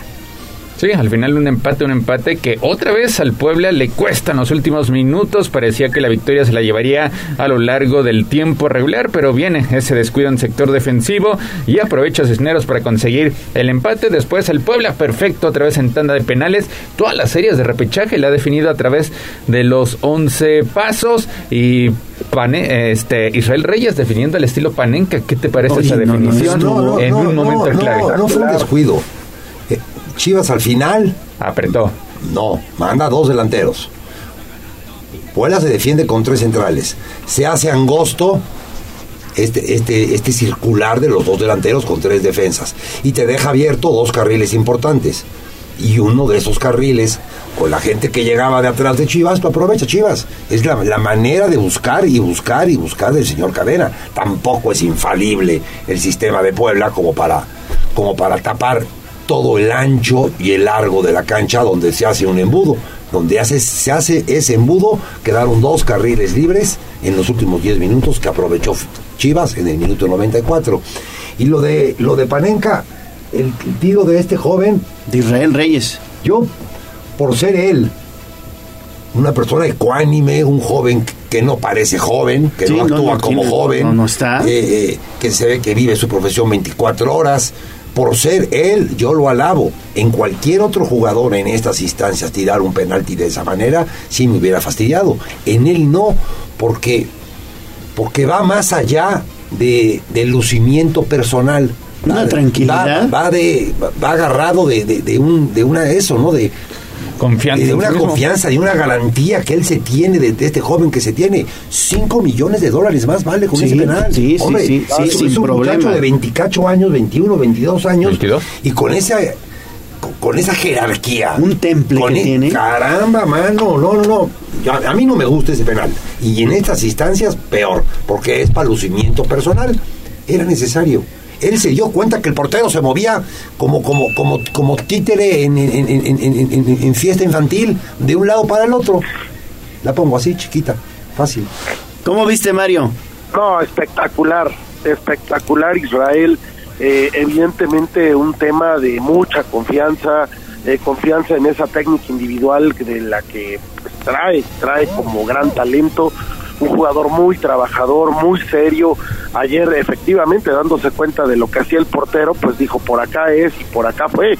El Puebla con mucho, mucho eh, valor, con mucha mucha confianza, con muchas ganas, logra superar esa tanda de penales, eh, mucho carácter el que demuestra el Puebla a pesar de venir eh, ese empate de último segundo, que a lo mejor te tira el equipo anímicamente, al Puebla no le pasa absolutamente nada, sigue con las mismas ganas y con eso pues logra superar y logra estar en esta quinta liguilla consecutiva que además pues bueno eh, es es importante. Ayer la afición salió feliz del estadio Cuauhtémoc un lleno espectacular otra vez hasta las lámparas mucha gente de Chivas y más la gente del Puebla eh, mucho mu- el aficionado ya metido con el equipo el equipo que realmente ha logrado tener una comunión con la ciudad tener una comunión con la gente y bueno pues ahora ahora prepararse para lo que será una serie durísima ante América Sí, muy muy dura esta serie contra el América, pero ¿saben qué es lo más destacado? Que el Puebla está hecho ahorita un equipazo en todas sus líneas. Destaca Anthony Silva, destaca Diego De Buen, que es un jugador que regresó ya veterano, destaca Israel Reyes con ese temple, con esa personalidad que estamos mencionando, destaca en la media cancha eh, este Mancuello, destaca también eh, Omar Fernández y destaca en la delantera Barragán que sigue metiendo goles. Es un equipazo, Chelis, el que tiene la Camón y con un sistema ya bien estructurado. Yo, voy- yo voy más por el sistema. Un equipo no lo hacen 11, lo hacen mucho más de 11. Y Puebla no, le, no tiene gente para darle vuelta a los partidos. Tiene para, para, para proteger marcadores, sí tiene gente. Y, y yo digo que los más beneficiados de este choque América-Puebla son Monterrey, Santos, los que aspiran al título, ¿no? Monterrey, Santos, Pachuca. Pachuca, porque el único equipo que le puede ganar al América es el Puebla. Es el único. ¿Así? El único que le puede ganar al América. Y entonces, estos jóvenes harán su partido contra el que le toque, esperando que el Puebla haga este, este trabajo que ellos no lo pueden hacer. No tienen, no tienen eh, este multifactorial que sí tiene el Puebla. En- con, con estas fallas que te digo, en, la- en la, en la banca, la banca ya había al Gularte ayer, ya recuperó a Gularte, ya recuperó a Parra, pero, pero los importantísimos del torneo, pues no, no, no los recuperó ni los va a recuperar. Pero tiene otros factores que los demás no tienen y que ahí eh, todo el mundo estará pendiente de que la América caiga para que digan, de aquí somos nosotros, de aquí somos nosotros, el que gane este partido es el campeón. Ahora es una batalla de 180 minutos. ya sí. lo mencionabas, 90 minutos que seguramente serán miércoles en el Estadio Cuauhtémoc y el sábado en el Estadio Azteca, obviamente para darle menos respiro al conjunto poblano que fue el último que encaró su serie de repechaje. ¿Cómo, ¿Cómo jugarle al América a lo largo de los 180 minutos cuando mencionas que al Puebla lo que le cuesta trabajo es venir de atrás, sino más bien es un equipo diseñado a mantener ventajas? A, la- a las últimas cuatro partidos el Puebla se está agrupando muy bien, está, no, no está yendo. Ayer, ayer en un momento dado sí, sí tapó, sí tapó y sí metió mucha gente en el medio campo. Eh, yo creo que para mi manera de ver a lo que está jugando la América, esa es la, la- la forma en que le puede cortar los circuitos a la América, metiendo toda esa gente y en medio campo, en el medio campo y, y saliendo a la velocidad que sale Fernández, a la velocidad que sale Cortizo, en los desplazamientos de, de Arango. Yo creo que el Puebla tampoco tiene, tiene mucho que cambiar y, y la forma en que los centrales, un central cuando lo sacas de su campo, lo matas. Y estos centrales, como creen en el técnico y creen en la manera en que juega el Puebla, están saliendo más allá de su media cancha y están y están saliendo con su marca, entonces es muy No, y difícil aparte saben jugar más allá de la media cancha. Bueno, eh, o sea, el oficio, bien. el oficio del defensa es, es defender. Más, si te hace algo más, ya tiene un plus. Y ese plus del cual hablas, también lo tiene y lo, y lo está teniendo Silva. Entonces, yo no, yo no le veo así como que mucho, mucho invento. El, la moral, ese factor moral, ese factor del momento, lo trae el Puebla, no lo trae el América. Lo trae el Puebla, sí. Hay 16 puntos de diferencia, ¿no? Sí. Entre el primero y el noveno. En El octavo, el octavo lugar, que es el hay, hay 16 puntos, pero en un torneo te dicen muchas cosas. En un, dos juegos, Ahora, Larcamón los, los dos son mudos. sigue con esa racha de que el único equipo que no ha podido vencer Es al América. en sus cuatro torneos en el fútbol mexicano es precisamente al América. Perdió recientemente en la última fecha. ¿Qué tanto, qué tanto se parecerá ese duelo que vimos apenas hace una semana en el Estadio Cuauhtémoc? Diferente porque no creo que juegue Martínez, va a jugar Valdés. Eh, diferente porque recupera su lateral derecho, recupera su central. Sí, no, no, va, va a ser otro. Va a ser otro con la característica del América líder durante el torneo y, y el que mejor fútbol desplegó contra un Puebla que, que verdaderamente trae- trae la moral hasta arriba. Y, y ok, no son 90 minutos, son 180. Sí, habrá, habrá, habrá, que, habrá que jugarlos. ¿Tú también, Lo- Mario? Lo, normal, lo normal, lo normal es que gane el América, es lo normal, ¿no? Sí, sí. Ahora, ¿quién le puede hacer un partido al América? El Puebla. Los demás equipos no se lo pueden hacer. ¿Tú también crees que el Puebla le puede ganar al América? Sí, claro, yo creo que el Puebla es el único que le puede ganar al América por estos intangibles y porque el Puebla eh, tiene las características para poder complicarle la vida a cualquiera. Desde ese punto de vista, claro que sí. También creo que si el Puebla le gana al América es campeón. El Puebla eh, le gana al América y ahí ya nadie nadie lo, lo para al mejor equipo de todo el torneo. Ahora, también pienso que el América tiene esta ventaja del talento de los jugadores con los que cuenta. Tiene jugadores grandísimos, complicados, eh, que te resuelven un partido individualmente, que juegan también bien en bloque. Entonces no, no te va a regalar nada, no te va a regalar absolutamente nada el América. El América quiere ser campeón tiene también esa mentalidad, el América no viene a especular ante nadie, la idea es clarísima, es total y bueno, pues además, además de todo, Fidalgo está fuera de liga, es un jugador que yo no sé qué hace aquí, que podría jugar en España en cualquier equipo que no se llame Madrid, Barcelona o Atlético y que pues en cualquier momento como ya lo hizo en el partido del Estadio Cuauhtémoc, el último partido de la temporada regular viene y te lo resuelve, entonces Puebla tendrá que tener mucho cuidado con el talento del jugador español, tendrá que jugar con mucho, mucho valor los 180 minutos, evitar todo tipo de errores, evitar errores a balón parado, evitar errores en, en, en descolgadas que lo tomen mal parado al Puebla. Ayer pasó, ayer el Puebla tuvo mucha suerte, ayer Anthony estuvo fantástico también, hubo por ahí en el primer tiempo un disparo al travesaño que de pura suerte no se metió y eso pues también el Puebla lo tiene que tener muy muy pendiente. Tiene que tiene que jugar con mucha mucha concentración concentración absoluta. El América un error lo va a tomar y te lo va a hacer pagar caro. Entonces pues bueno es una que es una serie apasionante interesante que veremos dos partidos de altísimo nivel sí. Y ojalá no pase lo que pasó en el torneo anterior donde al final del arbitraje fue de lo que acabamos hablando también. Ojalá no no, son dos buenos partidos los que va a enfrentar eh, el Puebla este miércoles y el sábado. Dos buenos partidos. Hombre por hombre es mejor el América. Los sistemas, los sistemas de ambos equipos están consolidados. El Tano Ortiz está jugando un buen fútbol con el América. No, no decir del Arcamón que está haciendo un gran trabajo también en el Puebla. Pero tú mismo lo has comentado, Chelis. Desafortunadamente el Puebla tiende a caerse en los segundos tiempos. No, no, tiende a caerse no porque se caiga, sino porque no te aguantan ese ritmo. Entonces, ese es un punto, un punto flaco. Y los recambios, sí, pero... El, y el Puebla ayer, no tiene recambios. Ayer no tiene recambios. Y ayer el segundo aire lo sacó, espérame, no, no tiene recambios. Pero Martínez no te perdió una bola. No. Las cuatro bolas en que, en que, en que intervino Martínez, las cuatro bolas las ganó. Y hay otro factor aquí en este estadio chéquense la repetición o chéquense jugadas. Ningún jugador del Puebla se resbala. Yo no sé con qué cabrón juegan, sí, sí, qué zapatos usen, que no se resbalan. Y los de Chivas todo el tiempo se cayeron, inclusive en el penal, que fallaron. En el, en el de Angulo, sí. Todo el partido se estuvieron resbalando y los del Puebla nunca se caen. Sí, que no estaban en sus mejores condiciones. El terreno de juego también por la lluvia que azotó. ¿Por qué? ¿Por qué no se caen los del Puebla?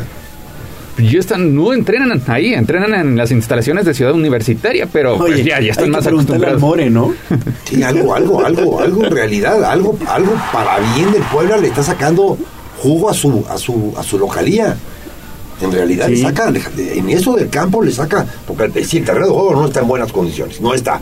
Pero, es, pero para el Puebla sí está, para el rival sí está del caramba, Sí, pero Neto, a ver, tú volteas como, como técnico del América, tú ves tu banca y dices, bueno, tengo a, Roger, tengo a, a, este Viñas. Viñas, tengo a Jonathan, o sea... Un equipazo. Pues un equipazo, es bien difícil. Sí, no, no, tiene, tiene soluciones para todo. Sí. Sí, al final tienen que estar 11 adentro con, con el temperamento para resolver el problema. Y ayer los jugadores del Puebla se pasaron de tiempo para resolver el problema, porque lo, lo, fuerte de los cambios vino a partir del 75. Es cuando empezó a cambiar la, mayoría, ¿no? Y ya era para que yo lo hubiera hecho antes, ¿no? Pero el, señor lo consideró así, este, para proteger ese gol, que al final de cuentas en el 94 desafortunadamente entró. Oye, Chelice, ¿qué opinas de Emilio Martínez? Que calladito, calladito, pero ahí tiene... ya lleva dos pases de gol, ¿no? dos calladito, calladito tiene buenas pintas el chavo. No, no, pero el, gran, el gran problema de, de, este señor Martínez 204 sí. era a quién sustituía y en qué momento lo sustituía. Y lo ha hecho ¿Te acuerdas de Ferrares? No, no, es que no pensaba la, la, baja. Eso. No te acuerdas de los que de los que no están, que eran importantísimos. Ese también es mérito del Arcamón. Pero por supuesto. Pero, obviamente. Totalmente. Pero por supuesto es mérito del Arcamón. Que lesiones. Por supuesto. Te caiga bien o te caiga mal. Este tipo de, de jugadores que te vienen a sustituir a imponderables y te lo hacen y de la misma manera es éxito del entrenador. Que es el caso de Barragán con Aristeguieta y ahorita lo de Emilio Martínez con Gustavo Fraiz, que parecían bajas que pues iban a ser súper, súper sensibles a lo largo de la campaña, por lo menos han hecho olvidar y mantienen al Puebla en esta zona de liguilla. Mario. Sí, definitivamente el fondo de armario del América es temible, eh, tiene jugadores que serían titulares en cualquier equipo sentados en la banca eso es una ventaja del equipo de Coapa, pero bueno, pues el Puebla, esta eh, revolución que, que hace jugando al tope los 90, los 60, 90, los que sean, eh, defendiéndose muy bien, cerrando muy bien espacios, complicándole la vida a cualquier rival, ya lo hizo con, con Monterrey, con un equipo muy difícil, Puebla salió a fajarse y a dejar al Monterrey abajo y, y lo logró derrotar, perdón, a Tigres, y logró derrotar a Tigres. Entonces, eh, vaya, el de que la serie cerrada es cerrada, de que la América le va a costar, le va a costar sea como sea, y que el Puebla puede dar la sorpresa, la campanada, y de ahí con el confeti en la cabeza irse a enfrentar a quien sea y ganarle, pues vaya, también puede ser. Entonces, es una liguilla interesante. Vámonos con mensajes por parte del auditorio. Pedro Joaquín Robles, Chelis, dos preguntas. ¿Cuál es el mérito del Arcamón? Y no sé, me... Te la repito, te la repito, dice Pedro Joaquín Robles, Chelis, dos preguntas. ¿Cuál es el mérito de Nicolás Larcamón? Y otra, ¿agarrarías a las chivas? El mérito es el convencimiento. El convencimiento y el, y el, y el con- conocimiento que tiene a lo que juega. Entonces, como conoce a lo que quiere jugar, los convence. Y las preguntas que puedan salir, ante el conocimiento que tiene, las responde. Ese es la- el, el tema de los, de los técnicos. Si no los convences y tú no tienes el convencimiento de lo que vas a jugar, este, no te dediques a esto. ¿Y la segunda? La ¿Agarrarías a las chivas? Que si agarrarías a las chivas. ¿Agarraría yo a las chivas? Sí, sin nadie. Sin nadie, con el solo dueño. Sin nadie, porque hay, Sin intermediarios. Hay, hay dema- demasiadas, demasiadas bocas, demasiadas opiniones y demasiada poca conocimiento del dueño para tomar determinaciones. ¿Sin Peláez? Sin nadie, sin nadie, no, sin nadie, sin nadie. Que también. O sea, aquí, aquí- aquí, di- dime, dime quién tiene el Arcamón. ¿Quién está arriba del Arcamón? Pues que es que no nadie. Nadie, sí. El dueño, el, señor, el señor Salinas. Sí. ¿No? Ya está. O sea, lo tienen empoderado. ¿No? Es cuando hablan del secuestro de los equipos, de los técnicos. Por supuesto que los técnicos tienen que secuestrar a los equipos. Los demás nada más enchinchan. Pues que lo deja trabajar. Esa es la ventaja. Los demás nada más enchinchan. Y el único que se va al final es el técnico. Los enchinchadores ahí se quedan. Sí. Sí, y al final, al final ese convencimiento. Carlos Charlotte dice, Chelis, en verdad este Puebla puede eliminar al América a pesar de que es un equipo que en esta campaña tuvo eh, récord de franquicia. Sí, sí, porque son 180 minutos, porque el sistema de competencia así te lo permite. Y este y, vemos a un Bayern que de los últimos cinco partidos, el Bayern en Alemania no ha ganado en cuatro. Y entonces, ¿qué, qué pasa? Que, que, no, que no es que el fútbol mexicano sea de subes y bajas. El fútbol mundial ya las diferencias son muy pocas. Claro que puede, claro que puede. Hoy se levantó más entusiasmado el Puebla a tomar el café y el- lo que hayan desayunado que el América. Está más preocupado el América que el Puebla hoy. Oscar Cruz Díaz, Chelis, si el Puebla elimina al América, no te cuento la fortaleza anímica que agarrarían para el resto de la liguilla. Sí, ya la, trae ahorita. Solamente que, que mucha agua mata planta, ¿eh?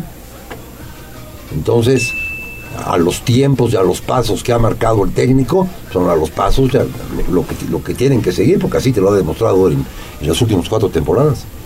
EHK Shino, buenos días a todos. Saludos, Chelis, desde la Ciudad de México. Vamos por las huilas. Tienes mucha razón en todos tus comentarios. Estoy para servirte, es solamente mi opinión. Tú opina lo que quieras y ya el próximo lunes lo, lo discutimos acá. Magdalena Ortiz de la Rosa, muchas bendiciones, señor Chelis. Los locatarios del mercado Independencia lo queremos mucho. Gracias. Te voy a dar vuelta, me gustan los mercados. Vientos. Javier Sarabia, saludos, saludos, señor Chelis. Saludos, señor Sarabia. J. Ávila también le manda saludos. Y ve de Alejandra Ortega, y Alejandra Ortega, saludos Chelis, un deleite escuchar sus comentarios en las transmisiones. Ah, sí, te- están buenas, están buenas las transmisiones. Prenden, estoy viendo ahorita un, un, un- un Twitter de, de uno de mi compañía, viéndolo en el Sí, otro canal, sí, viéndolo en el otro canal, mira, de que, hasta- de que el perro es bravo hasta los de la casa muerde, güey. Hijo de su madre. No, no, no, ya se lo escribí, a ver, oye, cabrón, apoya a la gente. ¿No? Bueno, ya te... Si, si sus tonterías las escucho yo, pues pongo el canal para escucharlas, ¿por qué no escucha las mías? ¿Y ya te gustó eh, ver los partidos, narrar, bueno, comentarlos? ¿Ya te gustó? Sí, sí, sí, sí, sí te apasionas. Sí te apasionas y, y este Y sí está cañón, ¿eh? Sí. Sí, porque hay que guardar mesura, güey. Sí. Sí, sí, sí. Hay que guardar mesura misma que, que es, muy, muy difícil. Tequila Ricky, buen día Chelis, tenemos un equipo con constancia y eso es la principal motivación para salir avantes. A mí, el- el- la afición de Puebla, el cuerpo técnico y los jugadores, todo mi respeto. De ahí a nadie más. ca. Son los únicos que merecen lo que tienen. La afición, el- los técnicos y los jugadores. Y la afición, pues somos 5 millones, güey, o 6, ¿cuántos somos? ¿Seis? ¿Seis? ¿Ya son 6? Seis. Sí. La afición. Ahorita, ahorita donde te sientes a tomar un café, Sí. vas a ver la, la, la atención con la que te traen el café. ¿No? Y lo No, que no, se no, espera, lo que se espera. vivir en una ciudad así, cabrón. Qué bueno que el fútbol ayuda para eso.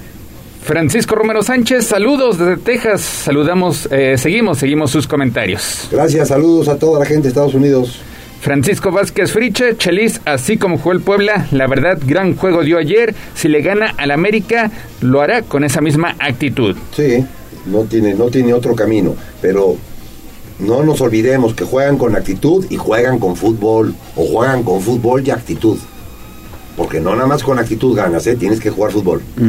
Carlos Carreto, saludos Chelis desde Tijuana. Saludos, saludos a la gente de Tijuana y pues ni modo, nos tocó bailar con la más bonita a nosotros. Jorge. Mis compadres de Tijuana, no, qué mal cabrón. Sí. Si no, no levanta ese equipo. Jorge Herrera, saludos Chelis desde Chiapas. O sea, nos está observando gente de Chiapas, Tijuana, Estados Unidos. Saludos. Saludos Chelis desde Chiapas. Vamos por más con nuestra franja. Saludos. Ya háganlo más largo este programa, hijo. Dios Espinosa, realmente Chelis tenemos oportunidad de ganarle a las Huilas. Sí, claro ¿Tú crees sí. que podemos? Sí, claro que sí. Sí, viéndolos, viéndolos jugar. Es que hay, que hay que verlos jugar a unos y a los otros. Eh, En todos los factores que intervienen dentro del fútbol, el Puebla tiene muchos a favor. Muchos. Mario. Sí, sí, claro que hay oportunidad de ganarle al América. El, el Puebla le puede ganar a quien sea, pero fácil no va a ser. El rival es muy bueno, tiene jugadores de altísima calidad, tiene fondo de armario para regalar, tiene otro equipo titular prácticamente guardado en la banca, entonces pues no, no, no, no te va a regalar nada y el Puebla tiene que desarrollar su mejor fútbol de los últimos cinco años si es que quiere ganarle al América. ¿Por qué insisten que es miércoles y sábado? No, hoy se va a dar a conocer, pero seguramente conociendo al América y como es el equipo mejor posicionado, tiene derecho a escoger y para sacar ventaja, pues ellos realmente están acostumbrados a jugar en sábado. Entonces mantendrían ese horario como local en sábado y solamente pues les das dos días de descanso al Sí, Puebla. gallo, pero ¿qué paga más? ¿O qué cuesta más? ¿Sábado a las 9 de la noche o domingo a las 9 de la noche? Domingo. Claro. Domingo. Depende de, de las televisoras, qué programa tengan este en domingo en la noche. Por ejemplo. Yo creo que va a ser jueves y domingo también, pero me dicen que no, que miércoles y sábado. Hace un. Yo también, yo también le voy al miércoles y sábado porque el América va a escoger. Quiere que el Puebla descanse menos tiempo y para ellos el sábado en la noche ya están muy acostumbrados. Incluso ese fue el horario del clásico.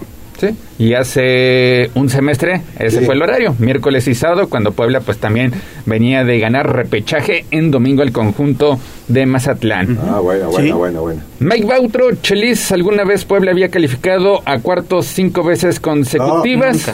No, nunca. ¿Crees que el Arcamón es el mejor técnico en décadas? El que mejor resultados está dando en liguillas, sí. El mejor entrenador del Puebla de toda la historia ha sido La Puente. Porque al final de cuentas La Puente es el campeón, Claro. ¿no? Que por cierto ayer generó polémica el ingreso de Manuela Puente. Ah, esa es una... Terminó. esa es una- una- no, no, no, no, ya ni me digas. No, no, no, cabrón. Carlos Carreto, ¿este Puebla es igual al que dirigía Chelis? No, no, es mejor este. Juan Benjamín García Aguilar, un gran técnico. Chelis hizo una buena historia en el equipo de Puebla. Siempre te estaremos agradecidos. Gracias, hermanos, yo con ustedes. Pues ahí está, ahí está. Solamente habrá que esperar. Último mensaje. Pepe Mitch Flores dice Chelis, el Puebla mantendrá a los jugadores el siguiente torneo. No. No, no, no. El pasado, el pasado no vendieron. eh, se esperaron a este Reyes para que lo seleccionaran. Hizo su chamba. Yo creo que cuesta más con sin selección. Pero sí, ya es, ya es momento de, es momento de vender. ¿Por qué? Porque este club está hecho para eso. O sea, el dueño está hecho para eso, no está para, para crear una gran potencia llamada Puebla, está para hacer negocio y ahorita le viene el momento para hacer el gran negocio. Israel Reyes va a encontrar un buen equipo, ¿eh? Sí, no, hay muchos más. Un buen equipo. Muchos más. No, no, Y no, el no, buen América, equipo, buen Europa y equipo, el buen dinero. Aquí, aquí, Un aquí buen el equipo. equipo les va No, de oro. es que es un gran jugador. pague. Un grandísimo jugador. Un gran Que el América es el principal interesado en hacerse Un su grandísimo servicio. jugador. Y ya para rematar la información deportiva, el resto de la llave de los cuartos de final, este América contra Puebla, Monterrey ante Cruz Azul, Cruz Azul que termina venciendo por la mínima el conjunto de León, Pachuca ante Tigres y Santos contra Toluca. Pachuca Tigres es la, es la, es, es la dura. Lo demás sí se lo veo al, al de arriba. Todos los locales. Los locales. Incluyendo el América. Sí. No, no, no, no. No, no, el, el América Puebla se, se cuece en otra cocina. El de, el de Tigres sí va a, estar, va a estar muy peleado, muy difícil. El Tigres Pachuca. El Tigres Pachuca por la dinámica de Pachuca y porque Tigres, por más que me digan, no ha levantado. O sea, tiene las individualidades que tiene, pero no, no ha levantado ni es la ni es la gran potencia. Yo creo que ahí va a ganar Pachuca, ¿eh? Pasa Pachuca. Tendría que pasar Sí, Pachuca. pasa Pachuca. Tendría que ser. Mario. Las individualidades de Tigres son lo que pueden eh, complicarle la vida al Pachuca, sin embargo yo también veo al Pachuca como mucho mejor equipo en juego de conjunto, la velocidad de esos chamacos es increíble y además no se van a cansar nunca, entonces eh, Tigres es un equipo un poquito más veterano, puede sufrir con eso. Yo también veo a los locales, excepto obviamente el tema del Puebla, los locales los veo eh, muy, muy, muy ya encaminados para hacer, eh, para llegar a las, a, a los semifinales. Pero sí, es el único partido en el que veo duda. Los demás, mm, nada que pensar. Pues ahí está, hoy eh, aproximadamente entre 10, 11 de la mañana se estarán dando a conocer los horarios, así que pendientes de nuestra cuenta, arroba Tribuna Deportes, para conocer fechas y horarios de los partidos que serían miércoles y jueves, los de ida, sábado y domingo, los compromisos de vuelta. Pues 8 de la mañana con 4 minutos, Chelis. Mario, Gallo, muchísimas gracias. Hasta aquí llegamos con la información deportiva. No hubo fútbol americano, no hubo carreras de coches, no hubo... Puebla. No hubo ni madre. Se acabó. Nos ganó el cabrón. No, no, no, no, no. O sea, a la gente le gusta el deporte, ya no les gusta No. la política, ya no les Imagínate, gusta. imagínate que el Puebla sea campeón. Bueno, lo vamos a hacer a 15 De minutos. tres horas. Pero primero tienen que ganarle al América y eso no va a pasar. Discúlpenme, señores. Gallo, estás a punto ¿Por de perder tu chamo. A punto, Gallo. Oye, pensé que Mario ya había colgado. No. ¿Por qué caramba voy a colgar? Oye, no, no, no, no, ¿por qué? Porque tiene. Porque, porque, porque, porque las pasiones se guardan ahorita en el cajón. Estamos al aire. No, no, no. Sí, no, no. No es por pasión. Ya había cortado y por eso eh, te trajiste el comentario. No, ahorita las pasiones se guardan en el cajón. No es por pasión, ¿eh? No es por pasión. Es, es- Es, es gallo y necesita gallinas. Gracias. Gracias, Neto. Saludos, buenos días. Gracias, Mario. Gracias, Chelis. Que tengan buen día. Saludos a Buen todos. día, buen día. Bueno, vamos a pausa. Regresamos con más aquí a Tribuna Matutina.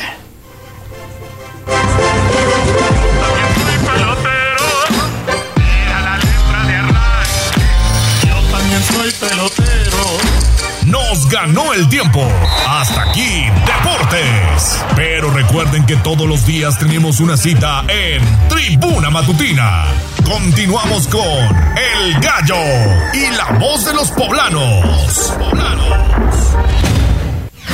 Esta es XHZT 95.5 FM y XEZT 1250 AM. La magnífica, la patrona de la radio.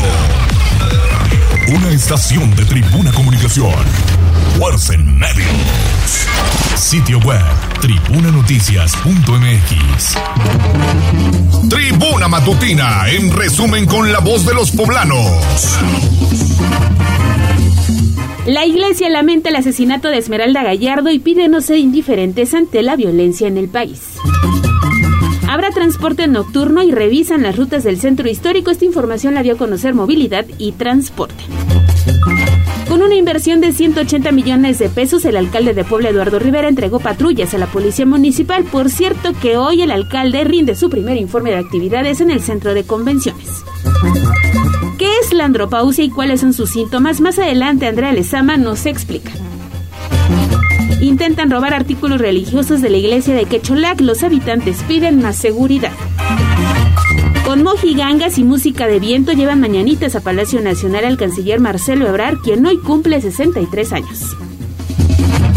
Y en información internacional, al menos 10 personas murieron y otras 60 resultaron heridas en los ataques lanzados por las tropas rusas en territorio ucraniano. Los detalles usted los puede consultar a través de arroba noticias tribuna y el portal de casa www.tribunanoticias.mx.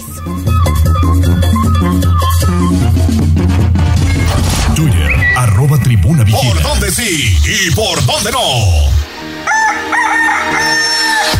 8 con 9, 8, 9. Vámonos a las calles de Puebla. David Becerra, ¿qué hay por allá? ¿Dónde andas? Adelante. Mi querido Gallo, estamos en la zona de la resurrección, esto es afuera, en las afueras, ah, en las mediaciones de la autopista, y es que a las afueras de una empresa llamada American Plastic hay una eh, manifestación por parte de empleados precisamente que exigen mejores condiciones laborales y claridad con respecto a los sindicatos que las trabajan. Pero mira, estoy aquí con Arandú, Anandú Guerrero, secretaria general de este sindicato, y nos va a comentar un poquito de esta, bueno, molestia por parte de los empleados.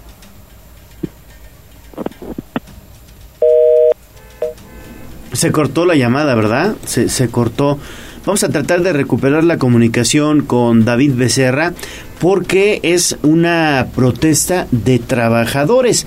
Seguramente están exigiendo prestaciones que hasta el momento la empresa en donde trabajan no les ha otorgado. David, ahora sí, dinos porque se cortó la llamada. Adelante. Sí, yo te comentaba, vamos a hablar con un poco eh, Anandú Guerrero, que es la secretaria general de este sindicato precisamente, y nos va a contar un poco de la molestia que presentan hoy y son sus, sus peticiones. Así es, pues el día de hoy están aquí los trabajadores manifestándose porque están sucediendo ciertas anomalías.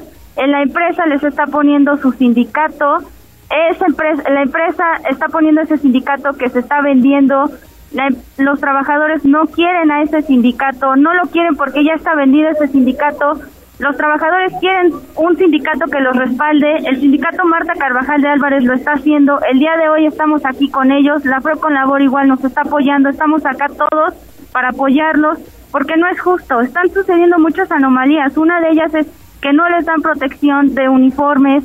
Varios aquí hasta había una compañera que estaba llorando porque dice, no es justo que el mismo director venga y nos diga que quien quiera trabajar tiene este en 24 horas nos vemos, eso no es justo. La verdad no es justo para los compañeros que estén así viviendo esta situación tan fea. Ahí lo tienes, Gallo, el eh, bueno, esta eh, Anandú Guerrero, secretaria de este sindicato. Y bueno, hace un momento, como bien comentaba ella, salió uno de los directivos a ponerles casi casi un ultimátum. Los que quieran entrar a trabajar, pues eh, síganme. Y bueno, el, el, hartazgo de estos empleados los permitió mantenerse aquí unidos y bueno, se espera que se abra una mesa de diálogo para poder aclarar todas estas pues irregularidades. Y recordemos tan solo el caso que hubo Gallo la semana pasada en una empresa que también se quejaban que no les dan los equipos adecuados de protección y bueno, terminó en un lamentable incidente de un joven de 20 años, Gallo. Así es, eso sucedió allá en Cuautlancingo, esto último que estás mencionando, David. Bueno, pues vamos a estar muy pendientes, esperamos toda la información para el noticiero de Tribuna PM. Gracias, David, y vamos entonces con la bolsa de trabajo. Instagram, Tribuna Noticias. A mover las manos, que del cielo no caen los billetes. El trabajo es la suerte. En Puebla sí hay chamba. Bolsa de trabajo, Tribuna Matutina.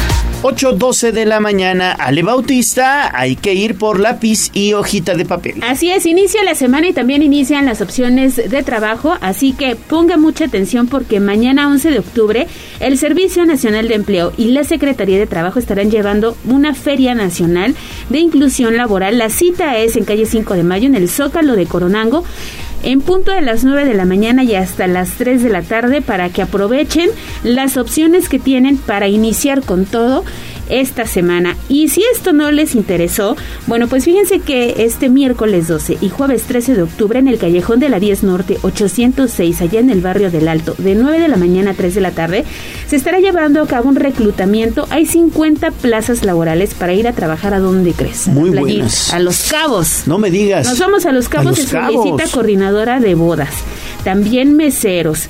Eh, las prestaciones, bueno, son vales de despensa, prestaciones de ley, fondo de ahorro, alimentos y los sueldos.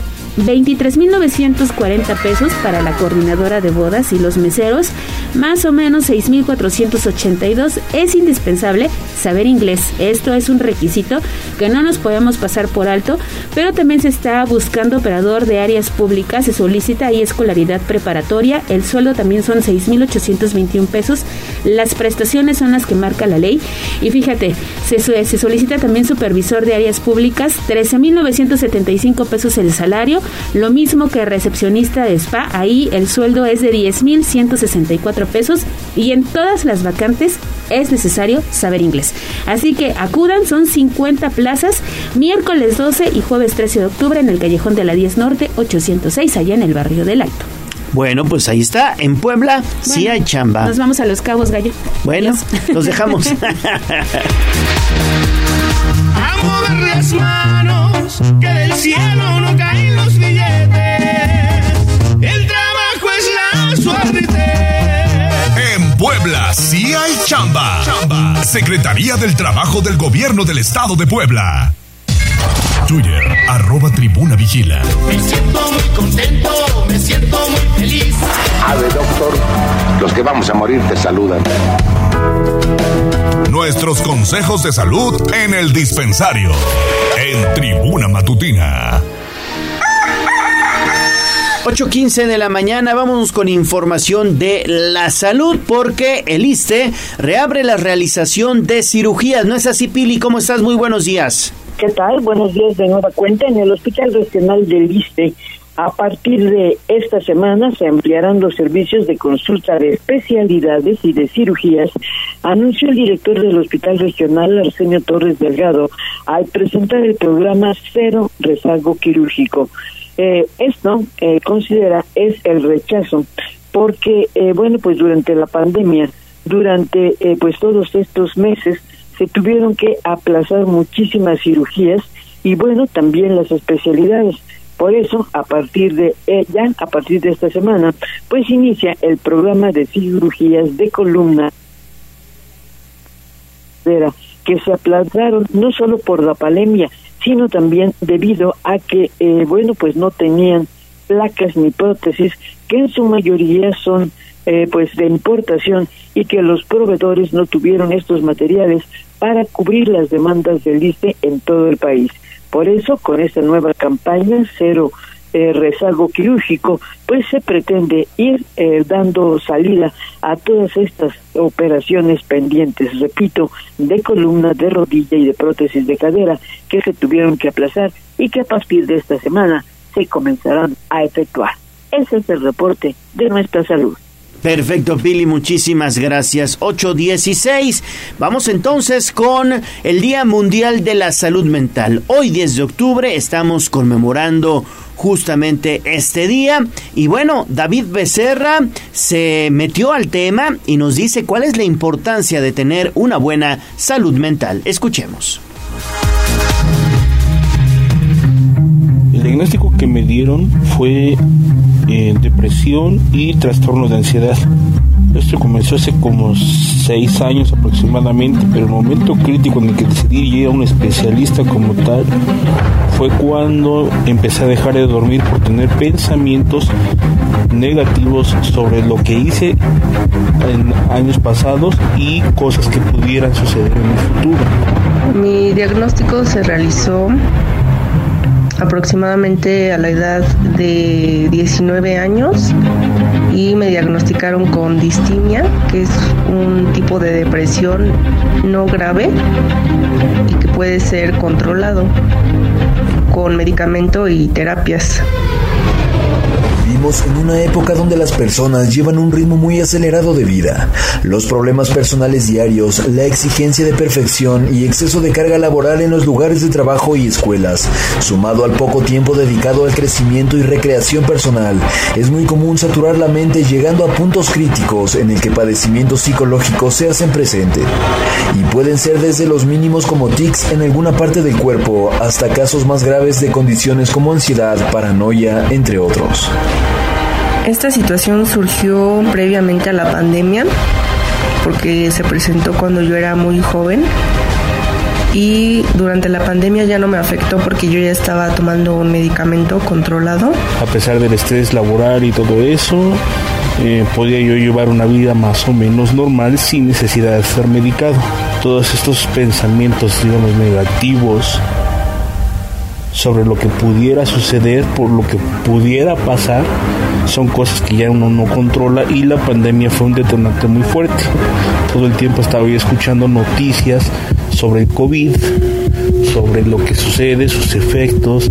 Era un bombardeo diario, un estrés diario de estar escuchando muertes, cantidades de contagio, lo que sucede, lo que se sufre. Históricamente, el cuidado de la mente se ha convertido en un tabú debido a lo prejuicioso de la sociedad en la que vivimos, lo que provoca que muy poca gente quiera revelar que algo está sucediendo dentro de su mente que le causa malestar, lo que desemboca en autorrepresión en el mejor de los casos y terminando en tragedias en el peor, como el suicidio, dejando inexplicables dudas a las personas cercanas a la víctima, tragedias que podrían ser evitadas si desapareciéramos las creencias de que asistir a un psicólogo o a un psiquiatra es sinónimo de locura para las personas que lo necesitan.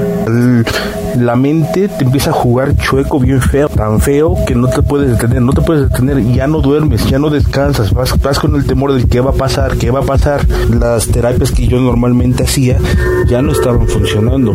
Yo dije, yo mismo dije, tengo que ir a un doctor. Ya no era psicólogo, ya después tuve que ser, tuvo que ser medicamento para poder hasta dormir, para poder relajarme.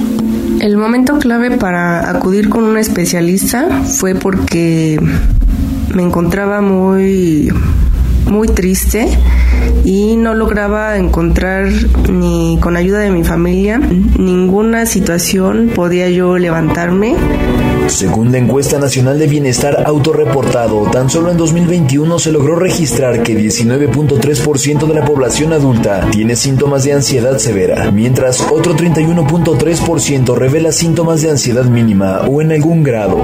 Los trastornos más comunes en México son trastornos de ansiedad, depresivos, por usos de sustancias, trastorno por déficit de atención e hiperactividad, trastornos del sueño, trastorno bipolar y esquizofrenia. Actualmente me encuentro satisfecha con, con el resultado que he tenido de mi tratamiento que llevo desde hace dos años, casi tres, y pues simplemente es reflexionar sobre el problema que se tiene, aceptarlo y pues si el cuerpo no, no está sano, pues desde luego este anímicamente pues uno va a estar peor.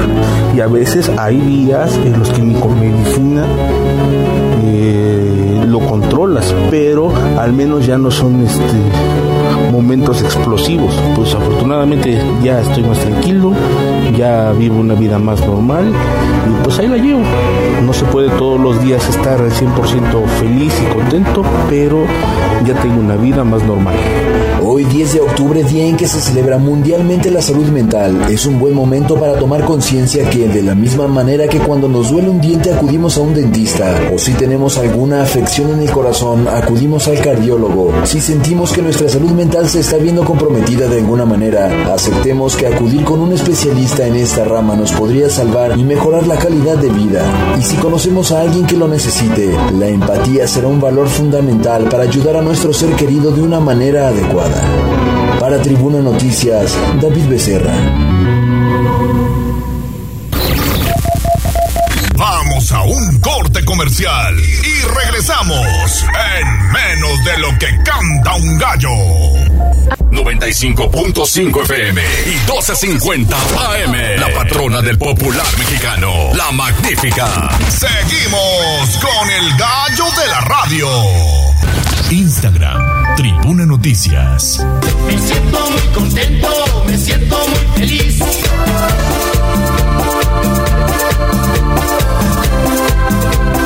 Ave doctor, los que vamos a morir te saludan. Nuestros consejos de salud en el dispensario, en Tribuna Matutina.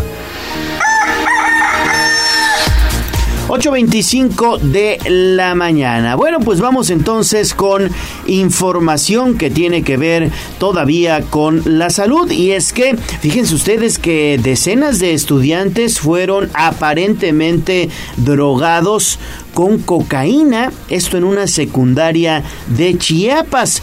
De acuerdo con los primeros reportes, los estudiantes pues presentaron diversos síntomas y malestares, por lo que tuvieron que llevarlos al hospital. Varios estudiantes de la secundaria Juana de Asbaje en Bochil, Chiapas, resultaron intoxicados. Fíjense ustedes, tras haber ingerido cocaína de manera inconsciente. Esto fue de manera inconsciente y bueno, de acuerdo con los primeros reportes, los estudiantes presentaron diversos síntomas y malestares por lo que tuvieron que llevarlos al hospital y bueno, fueron los directivos quienes alertaron a las autoridades sobre lo que estaba ocurriendo. Personal médico arribó a la escuela para revisar a los alumnos y tras realizarles un perfil toxicológico dieron positivo a esta sustancia, a cocaína. Sin embargo, se desconoce cómo pudieron haberse intoxicado. Ya están investigando esta situación y parece que todo indica que la intoxicación fue por eh, ingerir algunos eh, alimentos o bebidas que tenían cocaína. Así es, en la cafetería. Aquí lo grave también es que la institución dio a conocer que uno de los estudiantes se encuentra en estado grave. Y esto no nos debe sorprender porque ya ha pasado, no sé si recuerdas el caso de una institución en Puebla. También. No fue cocaína, fue marihuana. Marihuana. Fueron a probar brownies con marihuana y obviamente vino una intoxicación. Los alumnos tuvieron que recibir la atención médica. Pero para hablar del tema ya tenemos en la línea al doctor Víctor Manuel Caballero que todos los lunes aborda temas de salud importantes para los amigos de la magnífica 95.5 de FM. Adelante, doctor Caballero, ¿cómo estás? Te saludo con gusto, buen día. Leonardo, muy buenos días, bien, gracias a, a saludarlos también a ustedes, eh, todos bien, Ale. Fíjense que es un tema, todos los temas de salud son importantes, por supuesto, pero este tema sí nos debe alertar, porque estamos viendo en el país un crecimiento de estrategias para pues involucrar cada vez más a jóvenes, ¿no? El hecho de que hayan eh, logrado colocar en alimentos, en bebidas, cocaína, quiere decir que estaban buscando, pues, eh, captar jóvenes o de alguna forma seguir involucrando a muchos, muchos cientos de jóvenes en este, en estas adicciones que por supuesto dañan su salud, pero sobre todo exponen su vida, como hoy lo vemos con este joven o los jovencitos que, que estén allá involucrados en Chiapas. Lamentablemente, y creo yo que hoy la tarea de, robla- de roblar, de roblar, digo, de, de doblar esfuerzos, hacer un esfuerzo mayor para que todos podamos estar atentos, implica pues involucrarnos también los papás. Aquí es una de las tareas en las que tenemos que estar atentos. Fíjense que las adicciones, bueno, en general sabemos que no, no solo es la necesidad de una, de una sustancia extraña, sino el daño que esa sustancia ocasiona en el cerebro fundamentalmente, sobre todo de niños que están en desarrollo y de jóvenes que puede limitar su, su desarrollo final. Las adicciones, todas, todas, tienen consecuencias eh, ligadas a la actividad cerebral, a la actividad física, a la actividad de los riñones, del hígado y por supuesto llevan a la muerte. Entonces, eh, hoy la tarea más importante pues la detección oportuna. En este caso será los encargados de la seguridad quienes determinen las causas y, de- y establezcan responsables, pero ahorita yo creo que debemos estar atentos todos los padres ante esta advertencia, esto que pasó allá puede pasar en cualquier lugar, por supuesto que sí, el tema de los brownies aquí en Puebla puede seguir sucediendo, sí. Entonces, ¿dónde consumen alimento los chicos? Hay que, hay que estar atentos, involucrarnos un poco más, sobre todo en los niños pequeños, en, los, eh, en las primarias, en las secundarias, cómo funcionan estas cooperativas. Creo que vale la pena hacer una revisión y sobre todo una eh, adecuada reglamentación para que quien expendan alimentos, y aquí el sector salud tiene un papel fundamental, los expendedores de alimentos pues tienen que tener también una validación, una acreditación para que garanticemos un poco más la inocuidad eh, bacteriana y sobre todo ahora en este tema de alimentos que puedan contener cualquier sustancia adictiva. ¿Qué hacer? Yo diría finalmente, ¿qué hacer cuando nosotros sospechamos. Lo primero es estar cerca de nuestros hijos, creo que es importante el diálogo, hay que tener apertura y hablar de esto con toda claridad. Número dos, conocer a los hijos, a los eh, eh, amigos eh, que circulan nuestros hijos, ¿no? todos ellos tienen un grupo de amigos, hay que tener cercanía con ellos, hay que tratar de invitarlos a que vayan a casa, a que pueda haber esa convivencia, conocer a sus padres, es generar un círculo de seguridad en torno a los hijos.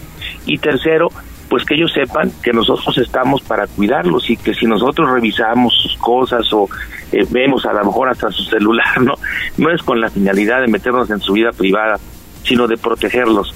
Y esto, esto es un diálogo importante que tenemos que tener con los hijos desde pequeñitos. Bueno, no sé si hay algún comentario o pregunta de ustedes.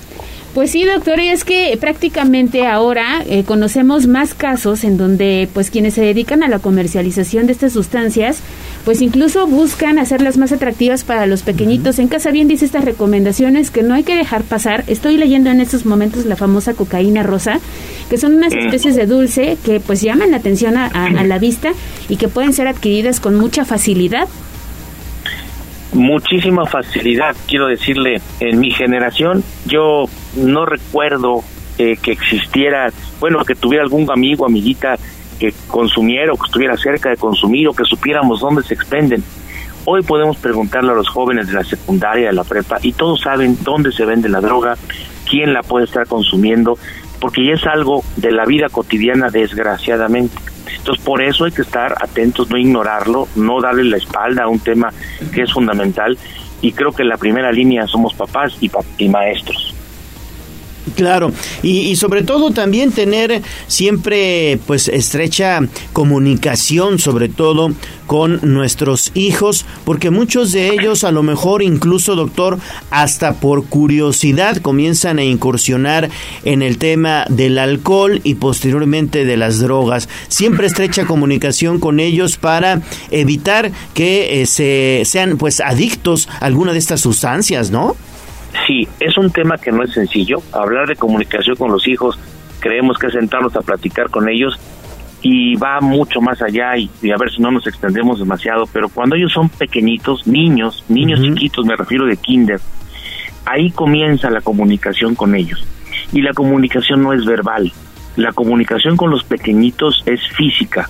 ¿Qué me refiero? El abrazo, el juego, el convivio, el tiempo que no solo de calidad, sino también de cantidad es importante con los niños.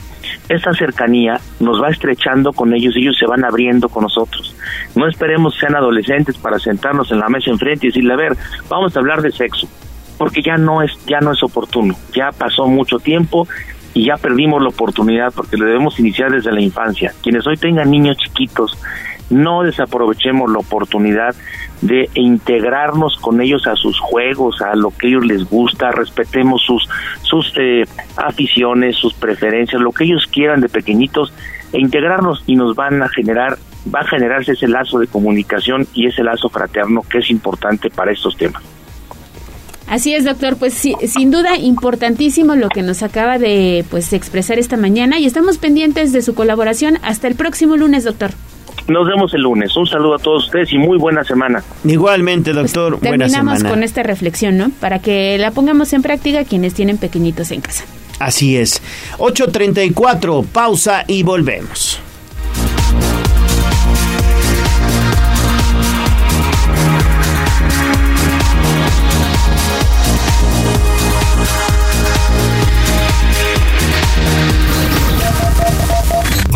A un corte comercial y regresamos en menos de lo que canta un gallo.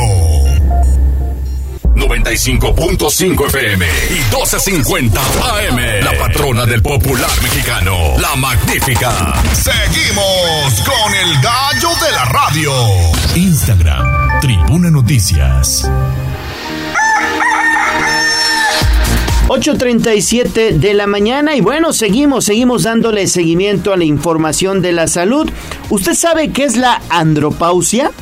¿Cuáles son sus síntomas? Bueno, pues Andrea Lezama se lo dice. Si bien Muchos cuidados desconocen esta patología, pues se trata de una disminución de producción de hormonas sexuales en los varones, las cuales ocurren después de los 50 años.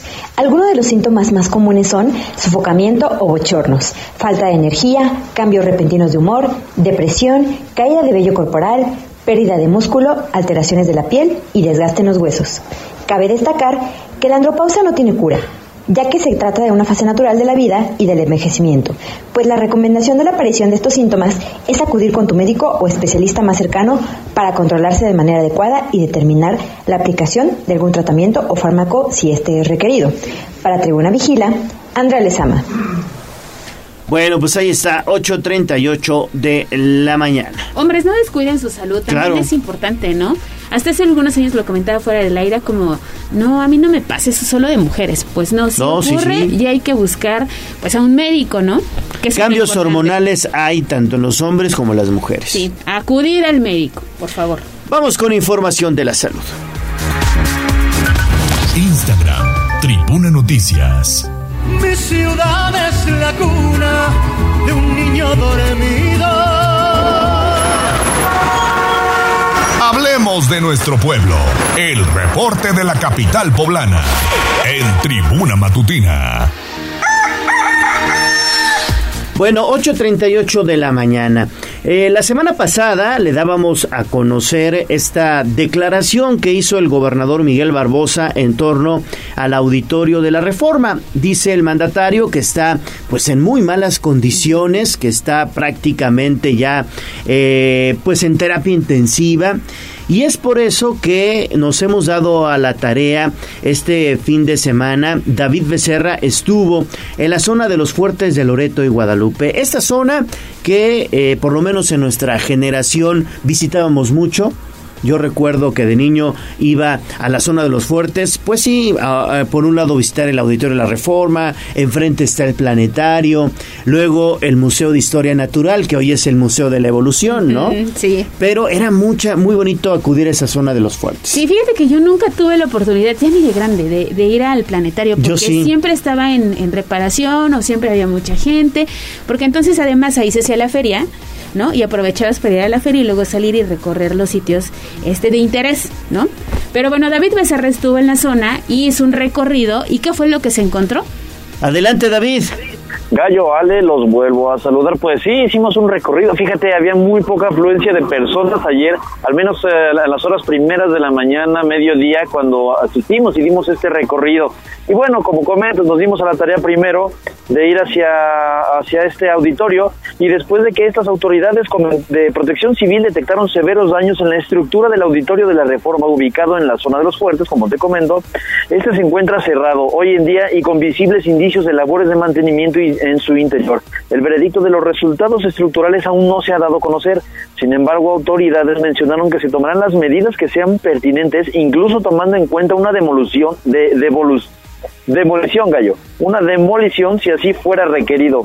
Este auditorio fue inaugurado en 1962 junto con toda la plaza cívica donde se encuentra eh, ubicado, todo a cargo del arquitecto Abraham Sabludowski. Eh, el gobernador Miguel Barbosa mencionó en los pasados días que se tiene registro de que la última intervención realizada en el recinto fue en 2013 y generó un gasto de 38 millones de pesos, así se tiene registrado, y dejó entrever que probablemente, bueno, pudo haber un poquito de corrupción en ese entonces. Sin embargo, la prioridad es llegar a una conclusión adecuada en cuanto al dictamen eh, sea determinado para seguridad de todos los visitantes, asistentes y las personas que laboran pues en ese lugar. Otro de los lugares, como bien comentan, de esparcimiento en la zona de los fuertes es el planetario y este se encuentra cerrado debido a que desde hace un par de meses se realiza mantenimiento en el equipamiento en el equipamiento utilizado. Aún no existe fecha de su ah, de reapertura, sin embargo, algunos rumores indicarían que en esta semana que ya está corriendo se anunciaría su reapertura en breve. De esta forma, los poblanos se encuentran a la espera de la reapertura de estos centros de esparcimiento, pues son íconos históricos y culturales aquí en esta ciudad de Puebla, Gallo, Ale. Bueno, pues muchas gracias David y seguiremos pendientes de esa zona que siempre ha sido espectacular y de mucha influencia para los niños, ¿no? Así es, y ya me tendré la oportunidad de ir a conocer por fin el planetario. Bueno, gracias David. Seguimos pendientes. 842, información de la política. arroba tribuna vigila.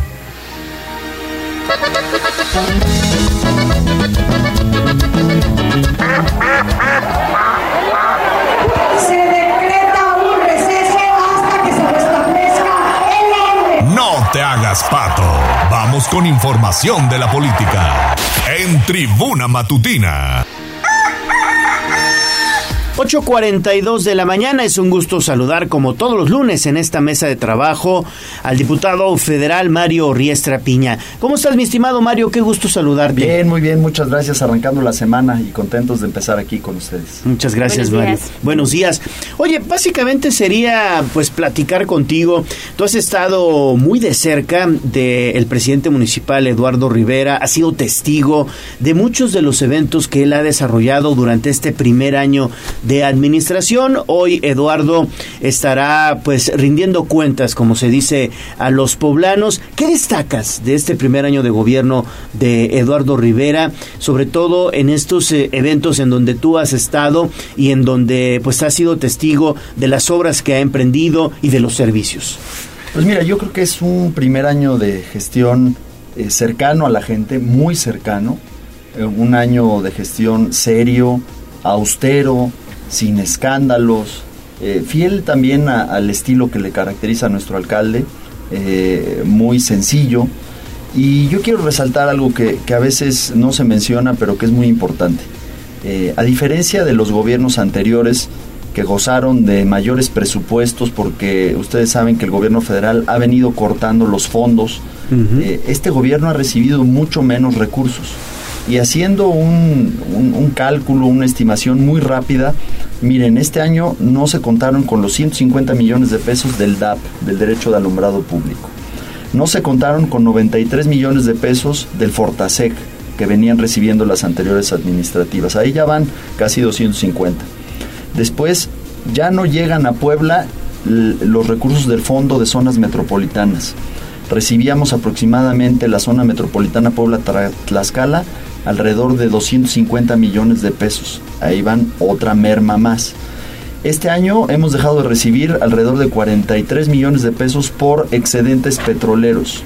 Anteriormente, cuando el precio del barril mexicano de petróleo excedía lo que, está, lo que estaba estipulado en el presupuesto de egresos de la federación, eh, estos excedentes se repartían entre los municipios y la federación y dejamos de recibir estos recursos en Puebla. Entonces, si le vamos sumando, pues tenemos un boquete de 400, casi 500 millones de pesos que a lo mejor la gente dice, pues este, estamos esperando lo mismo, pero pues hay menos recursos. Y yo creo que se ha hecho muchísimo a pesar de esas carencias, eh, porque ha habido creatividad, porque ha habido ingenio, porque ha habido imaginación. Y bueno, también eh, este primer año la casa se puso en orden después de que heredamos un ayuntamiento pues donde estaba todo, yo lo diría, descompuesto como las patrullas que nos heredaron, eh, patas para arriba, desorganizado, con una gestión en donde había conflicto con los otros órdenes de gobierno y este primer año fue de estabilización. Eh, también las finanzas públicas se ordenaron y creo que se hizo mucho, aún a pesar de tener estas carencias. Y por supuesto creo que hay que seguir poniendo el dedo en el renglón en el tema de la seguridad donde la batalla es diaria eh, y donde nosotros a nivel federal, desde la Cámara de Diputados, estamos ya solicitando que para el año siguiente, no para el 2024 como quería Morena, ya se restituya algún tipo de fondo o de apoyo para las policías municipales.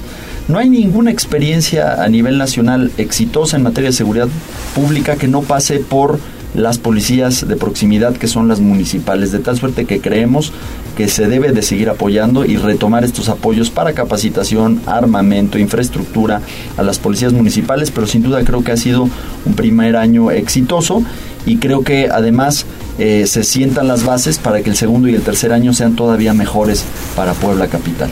Oye, Mary, ¿cuáles son los retos que ves para estos siguientes dos años que le restan a la administración municipal? Hacíamos el recuento en la mañana de Sí. los momentos críticos, entre comillas, le tocó la explosión en Xochimehuacán, Tenemos un problema con el robo y la ordeña de ductos de petróleos mexicanos, el sismo apenas el 19 de septiembre. La caída del árbol ahí, en la 5 de, la 5 de mayo, y la sí. 2. Hechos que han marcado, Otra, otra digamos, explosión este en la 2 y diagonal. Por acumulación de gas, ¿no? por Ajá. acumulación de gas. Yo fíjate que creo que hay dos, eh, dos tipos de eventualidades.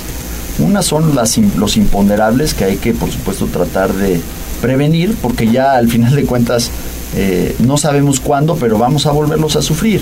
Eh, digamos, estoy hablando de las lluvias atípicas, que también ya le tocaron vivir a esta administración, el desbordamiento del río Alceseca, por ejemplo, eh, los sismos, pues estamos en una zona sísmica, vamos a seguirlos viviendo. Eh, lamentablemente cruzan los ductos por la ciudad de Puebla eh, en paralelo a la autopista y ya es pues una cuestión que tenemos que saber eh, pues prevenir y cuidar porque ahí en San Pablo, Xochimehuacán, en eh, también en Xonacatepec y en todas estas juntas auxiliares del norte lamentablemente se presentan estos fenómenos eh, y este año también se vivió por cierto una sequía que afectó al vaso regulador de Valsequillo, ¿no? Pero esa es una parte que, creo que eh, con la experiencia que se tiene eh, se debe de y se puede, como ya se ha venido haciendo, aminorar, se va a seguir dando. Los grandes problemas de Puebla estructurales que no dependen, digamos, de los azares, pues para mí tienen que ver con la seguridad, tienen que ver con la movilidad y tienen que ver con el agua. Y ahí tenemos que también poner el dedo en la llaga. Tenemos que seguir, eh, yo creo que se va por buen rumbo. Eh, por supuesto, la batalla no está ganada. Nunca la batalla va a estar ganada en materia de seguridad pública, pero tenemos que seguir por el mismo rumbo. Eh, ya se recuperó el sistema de videovigilancia que estaba apagado en la anterior administración. Ustedes saben Las que ventanas no servían. cerramos más de un año eh, y medio, casi dos años, este, la anterior administración sin ningún tipo de sistema de videovigilancia. Había, digamos, esta batalla por las ventanas. Pueden ser las ventanas o no, pero tiene que haber ojos. Eh, entonces, eh, ahí creo que se ha ido avanzando. En materia de movilidad tenemos un gobierno que, que tiene muy claro que tenemos que seguirle apostando, en primer lugar, como la pirámide y la ley lo establece de movilidad, al peatón, a las bicicletas, al transporte público y a un, eh, una infraestructura vial para el transporte particular que sea sostenible en el largo plazo. Eh, a quienes le apuestan a los segundos pisos, pues eso no, no es sostenible, no podemos este, aspirar, no hay lana ni espacio público que lo, que lo mantenga. Y el tema del agua, donde creo que eh, de manera responsable también se ha venido actuando. Eh, por supuesto que la competencia es concurrente en Puebla con eh, el Estado y con los municipios conurbados, pero esos son los tres grandes desafíos de cara, digamos, a las siguientes dos o tres décadas para que no nos pase lo que, eh, por ejemplo, en materia de agua estamos viendo en Nuevo León, donde la crisis ya los alcanzó. Aquí estamos a tiempo de prevenir a, tiempo de revisar las fugas que todavía eh, nos hacen perder alrededor del 40% del agua que ingresa a nuestro sistema. A tiempo de revisar el déficit de agua que llega a la ciudad de Puebla tenemos un déficit más o menos de 2.000 metros eh, por, eh, litros por segundo que debería esta ciudad estar recibiendo y no recibimos y eso se refleja en que muchas colonias eh, pues tengan un sistema eh, por tandeo no y, pues el derecho humano del agua tendría que ser permanente.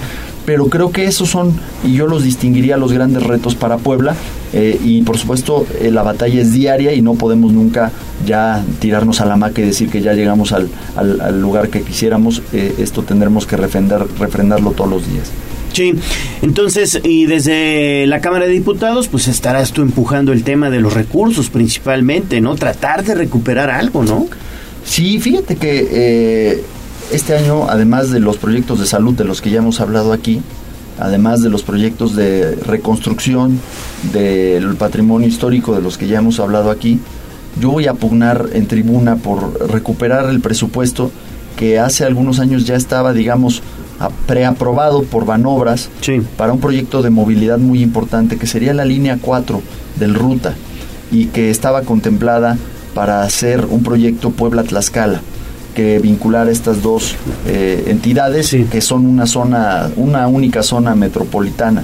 Eh, el- entiendo que el proyecto ejecutivo ya estaba ahí y creo que sería muy importante que se pudieran etiquetar estos recursos para vincular la zona norte de la ciudad de Puebla partiendo de la central de Abasto al vecino estado de Tlaxcala, porque al final de cuentas hay mucha gente que va y viene todos los días, pero el sistema de transporte no es eh, lo suficientemente eficiente, ni el privado ni el público, y creo que el poder aspirar a tener una ruta más eh, de este sistema articulado, pues sería algo que todos los poblanos estaríamos deseando. Ante la ausencia de un metro, creo que eh, estas líneas abastecedoras del ruta serían la solución.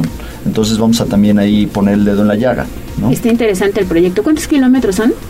no tengo exactamente claridad, pero hay quienes de parte del sector privado, las cámaras de, construcción, las EMIC, me han dicho que, que, ya estaba ese proyecto y creo que podemos retomarlo. Deben de ser alrededor de unos pues este 25, 30 kilómetros, pero creo que podrían ser, insisto, el, quizás el proyecto de movilidad más importante eh, metropolitano en la última década eh, en, en esta zona de Puebla y Tlaxcala.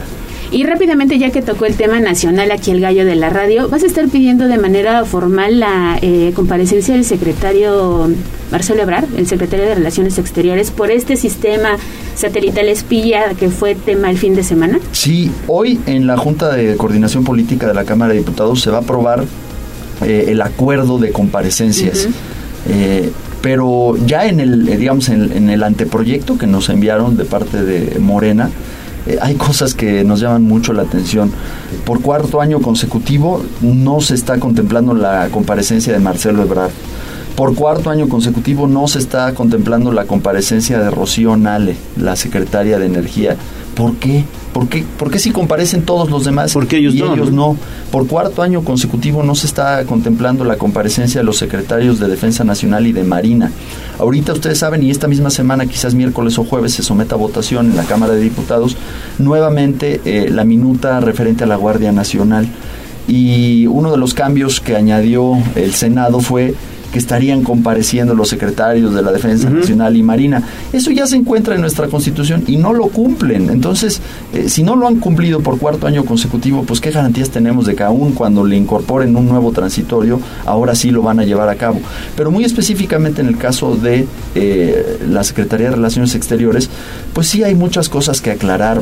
Yo he venido preguntando a través de diferentes puntos de acuerdo por qué, por ejemplo, mandamos una representación de México a la toma de protesta del presidente de Nicaragua, cuando pues todos eh, a nivel mundial lo reconocemos como un tirano, como un dictador, y, sin embargo hay representación mexicana. Queremos saber cuál es la postura de México ante el anuncio de reelección en El Salvador, violando también su propia constitución, eh, porque México parece que no está fijando postura eh, de acuerdo a nuestros principios eh, constitucionales de defensa de los derechos humanos en materia internacional y muy específicamente, pues sí, nos preocupa este acuerdo que firmó, que ya reconoció el presidente de la República, que firmaron el año pasado con Rusia. el gobierno mexicano dice que no contempla la instalación de este sistema GLANOS, me parece que se, que se llama, pero el gobierno ruso dice que sí estarían ellos eh, instalar esta infraestructura en nuestro país y aun cuando no ha sido aprobado por el Senado, el preacuerdo que ya se firmó, que todavía no entra en vigor, sí contempla el ingreso de personal ruso y de herramientas o equipo ruso que bueno fácilmente pudiera ser utilizado para espionaje no incluso cohetes eh, antenas etcétera. Entonces vamos a estar solicitando eh, por la vía formal eh, la comparecencia de Marcelo Ebrard y vamos a estar pidiendo también insisto que Rocío Nale nos haga guaje y los secretarios de la Defensa Nacional y de la Marina también acompañen este ejercicio de rendición de cuentas y de división de poderes que es tan importante para nuestra república y nuestro sistema democrático Perfecto, mi estimado Mario Riestra, diputado federal, muchas gracias por acudir a la colaboración con Tribuna Matutina. Gracias a ustedes, un placer. Buena semana. Gracias. Pausa y volvemos. Vamos a un corte comercial y regresamos en menos de lo que canta un gallo. 95.5 FM y 12.50 AM. La patrona del popular mexicano, la magnífica. Seguimos con el gallo de la radio. 8.57 de la mañana, vámonos con horóscopos. Muy buenos días, hoy es lunes y como saben es lunes de horóscopos, pero el día de hoy vamos a sacar los trapitos al sol. Diré algunos de los peores hábitos de cada signo. Comenzamos. Virgo, eres muy criticón Virgo con los demás. Tu carita de ángel de asco no ayuda para nada para que tengas nuevas relaciones en tu vida. Tauro, Siempre quieres ahorrar, pero terminas gastando tu dinero en cosas innecesarias. Relájate, Tauro, también, porque eres un acumulador de tensión. Sagitario, el problema con Sagitario es que tienen cero paciencia. También suelen huir de los compromisos.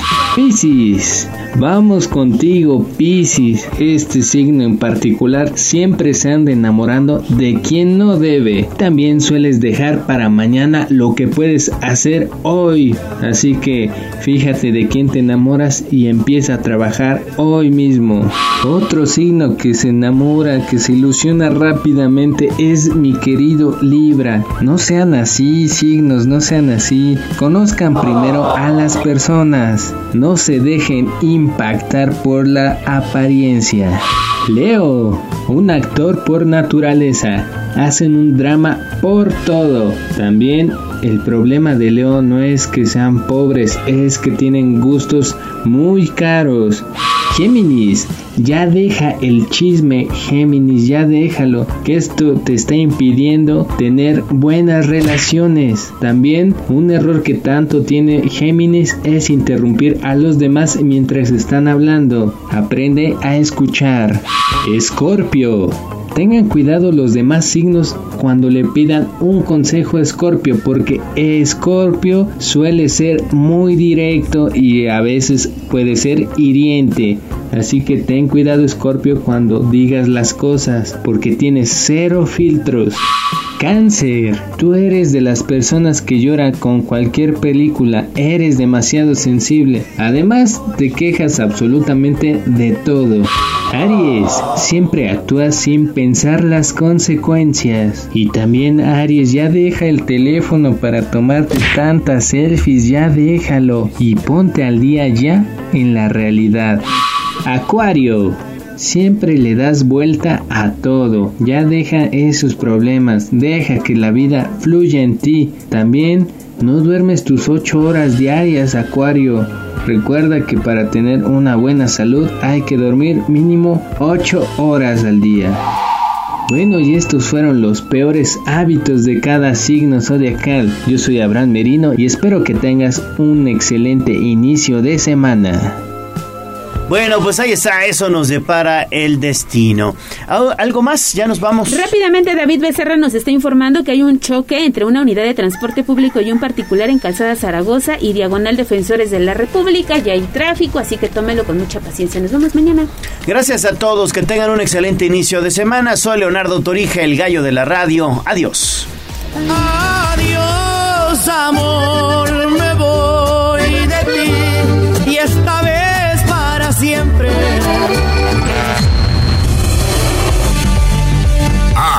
terminamos. Tribuna Matutina